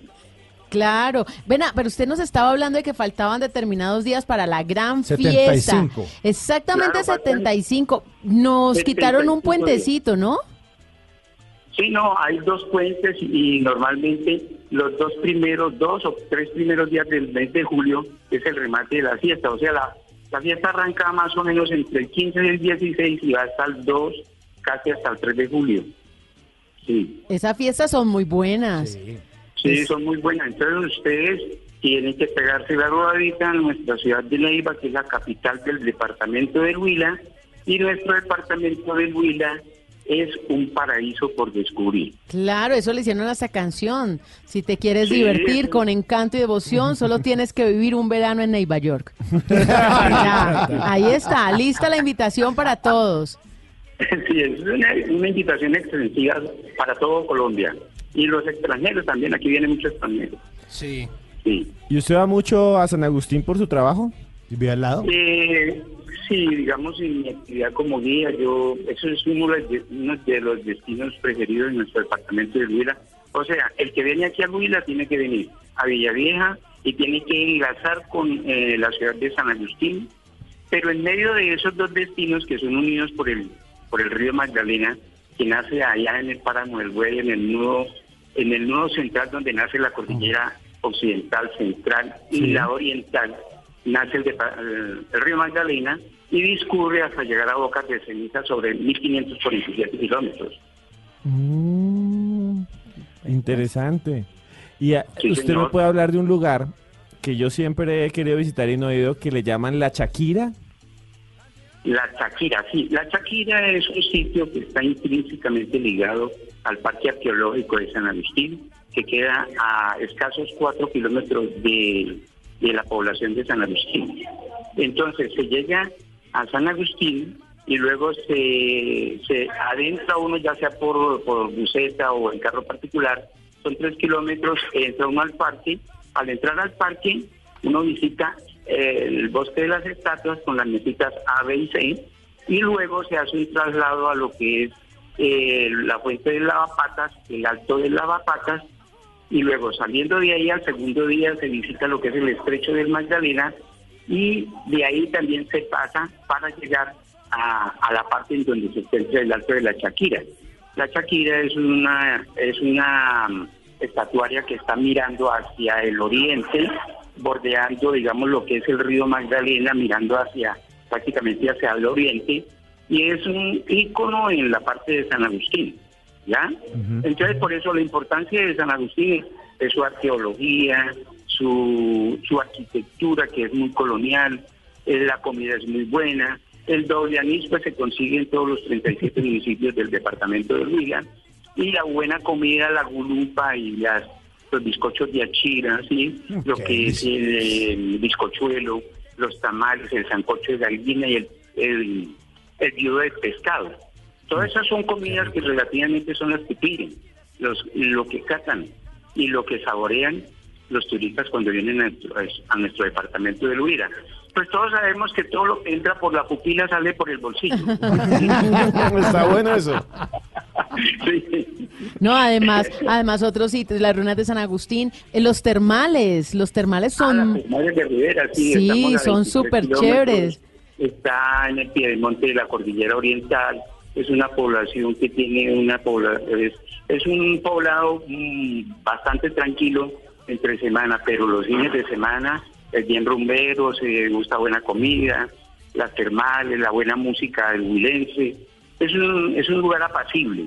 Luego, después de, de estar, digamos, en las termales, pues se puede bajar hasta el desierto de la Tatacoa al otro día.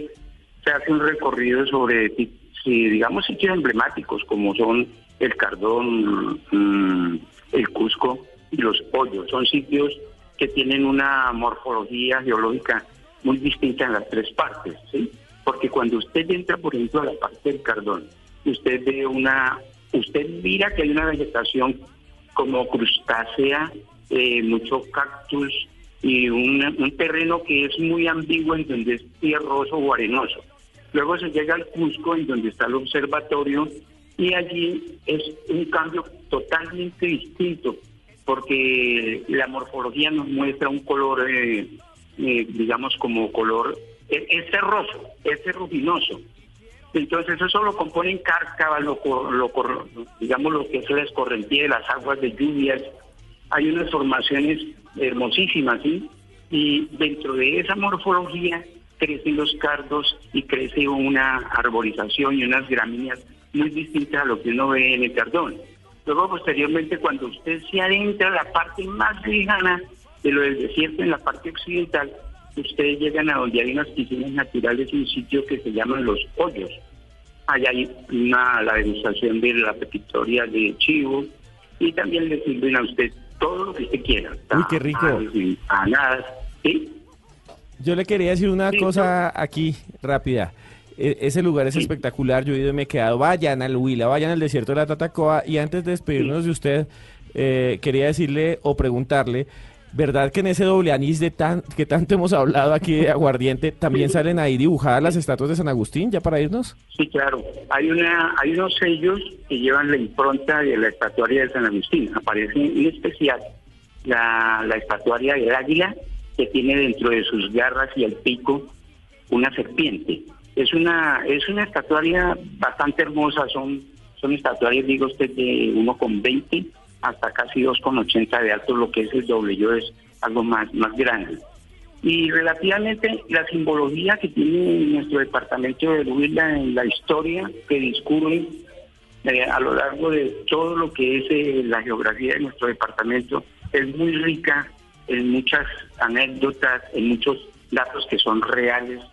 Eh, por ejemplo, cuando ustedes vengan acá, en algún momento, aquí el- la persona que les vaya a hacer la alianza les va a hablar de la gaitana, les va a hablar, de, digamos, de lo que pasó en el siglo XVI, XVII y qué pasó con los yalcones, los andaquíes entre 1607 y 1611 a raíz de una orden de aniquilamiento de toda la indiada que correspondía a el sur del departamento de Huila, eh, a raíz de, digamos, de que se presentó que cuando Timanco, el hijo de la gaitana o Cayetana, eh, eh, Pedro de Añasco, que era un gamonal, digamos, de los grandes españoles, quiso que él estuviera en las filas. Él se negó, entonces él ordena quemar vivo delante de la gaitana a su hijo Timanco.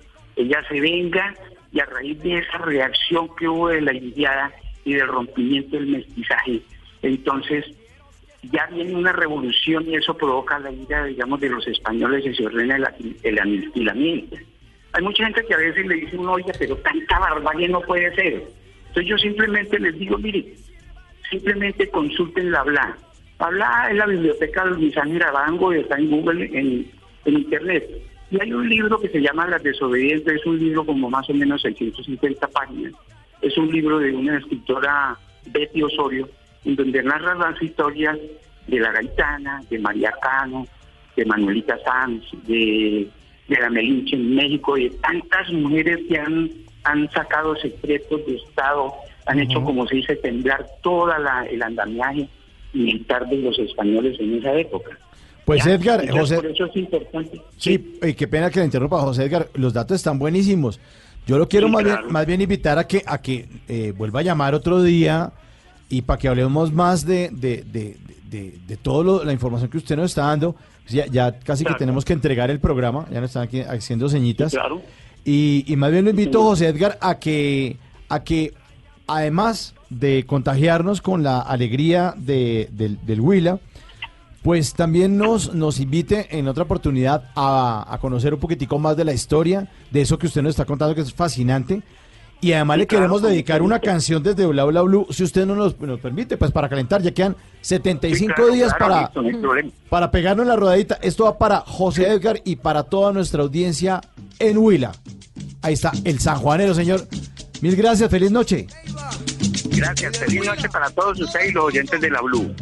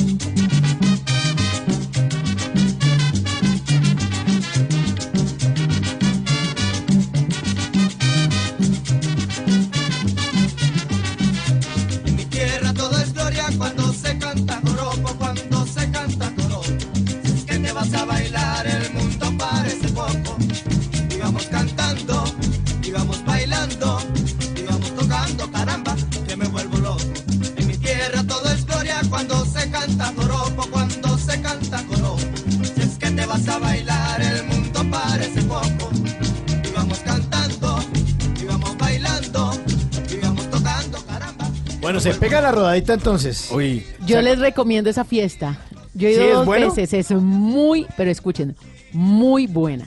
Ay, esto, esto me acuerda de cuando en las izadas de bandera del colegio me hacían bailar el sanjuanero. ¿Y usted qué tal era para el San Juan? Ay, Con la vallequilla ay. y mor. No, y es salte. bacanísimo. Hay una fiesta en el. Club Campestre y uno se va con todo el traje. Claro, El traje típico, hermoso. Y Bueno, te bonito. maquillan y allá mismo alquilan los trajes o desde Bogotá los lleva. No, es muy chévere esa fiesta. Con alpargata. Sí, mientras tanto los dejo con la fiesta aquí el fin de semana. Ya ahora sí arranca el fin de semana. Hágale. Les damos con la música de Blue, música Blue. Después viene la repetición de Voz Populi. Sí, señor. Y a las 4 de la mañana llega Ricardo González junto a Eduardo Hernández Villegas. Y a las 5 de la mañana Néstor Morales y todo su equipo informativo de Mañanas Blue. Hasta las 10 y media de la mañana. Y ahí Camila Zuluaga. Sí, señor. Y nosotros eh, nos encontramos aquí en Blue Radio el próximo lunes a las 10 de la noche. Sí, señor, ya en abril. Ya en abril. en- en- en- Ya en abril. Nos vemos el otro mes. El otro Nos mes. vemos el otro mes. Sí. Ay, qué emoción. No son Oh. vacaciones, no. Hasta luego. Un abrazo para todos. Chao. Chao, chao, chao, chao.